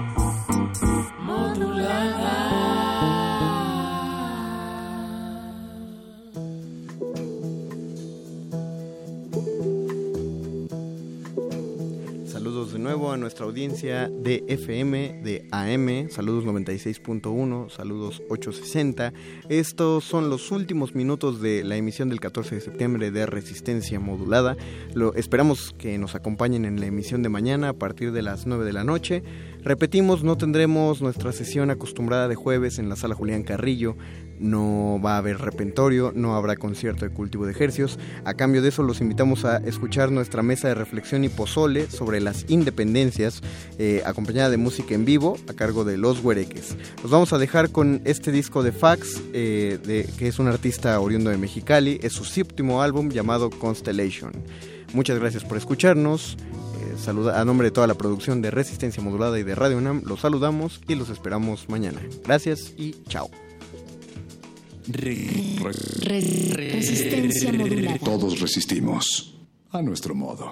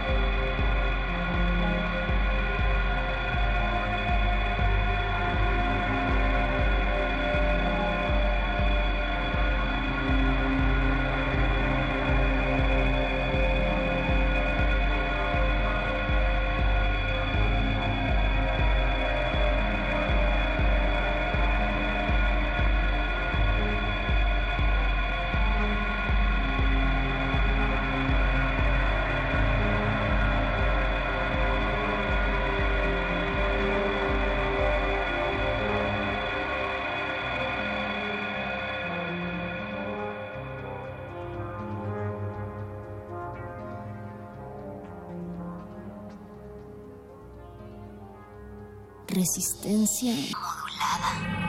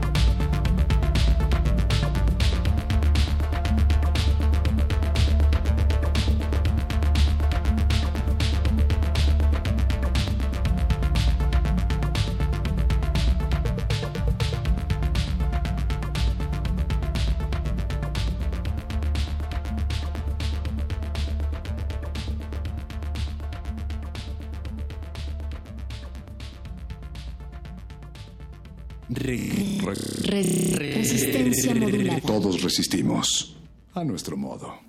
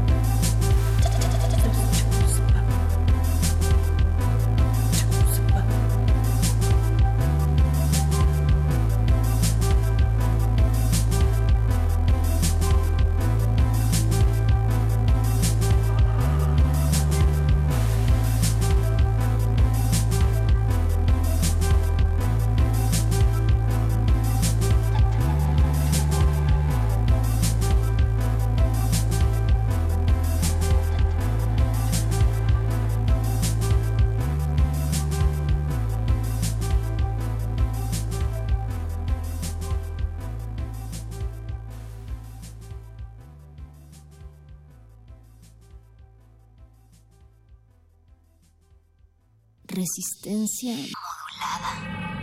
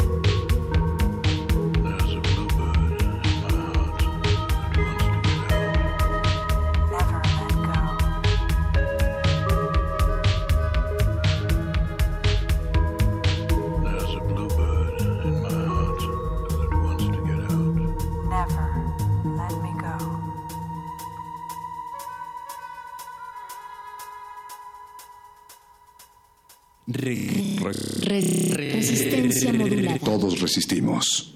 A nuestro modo.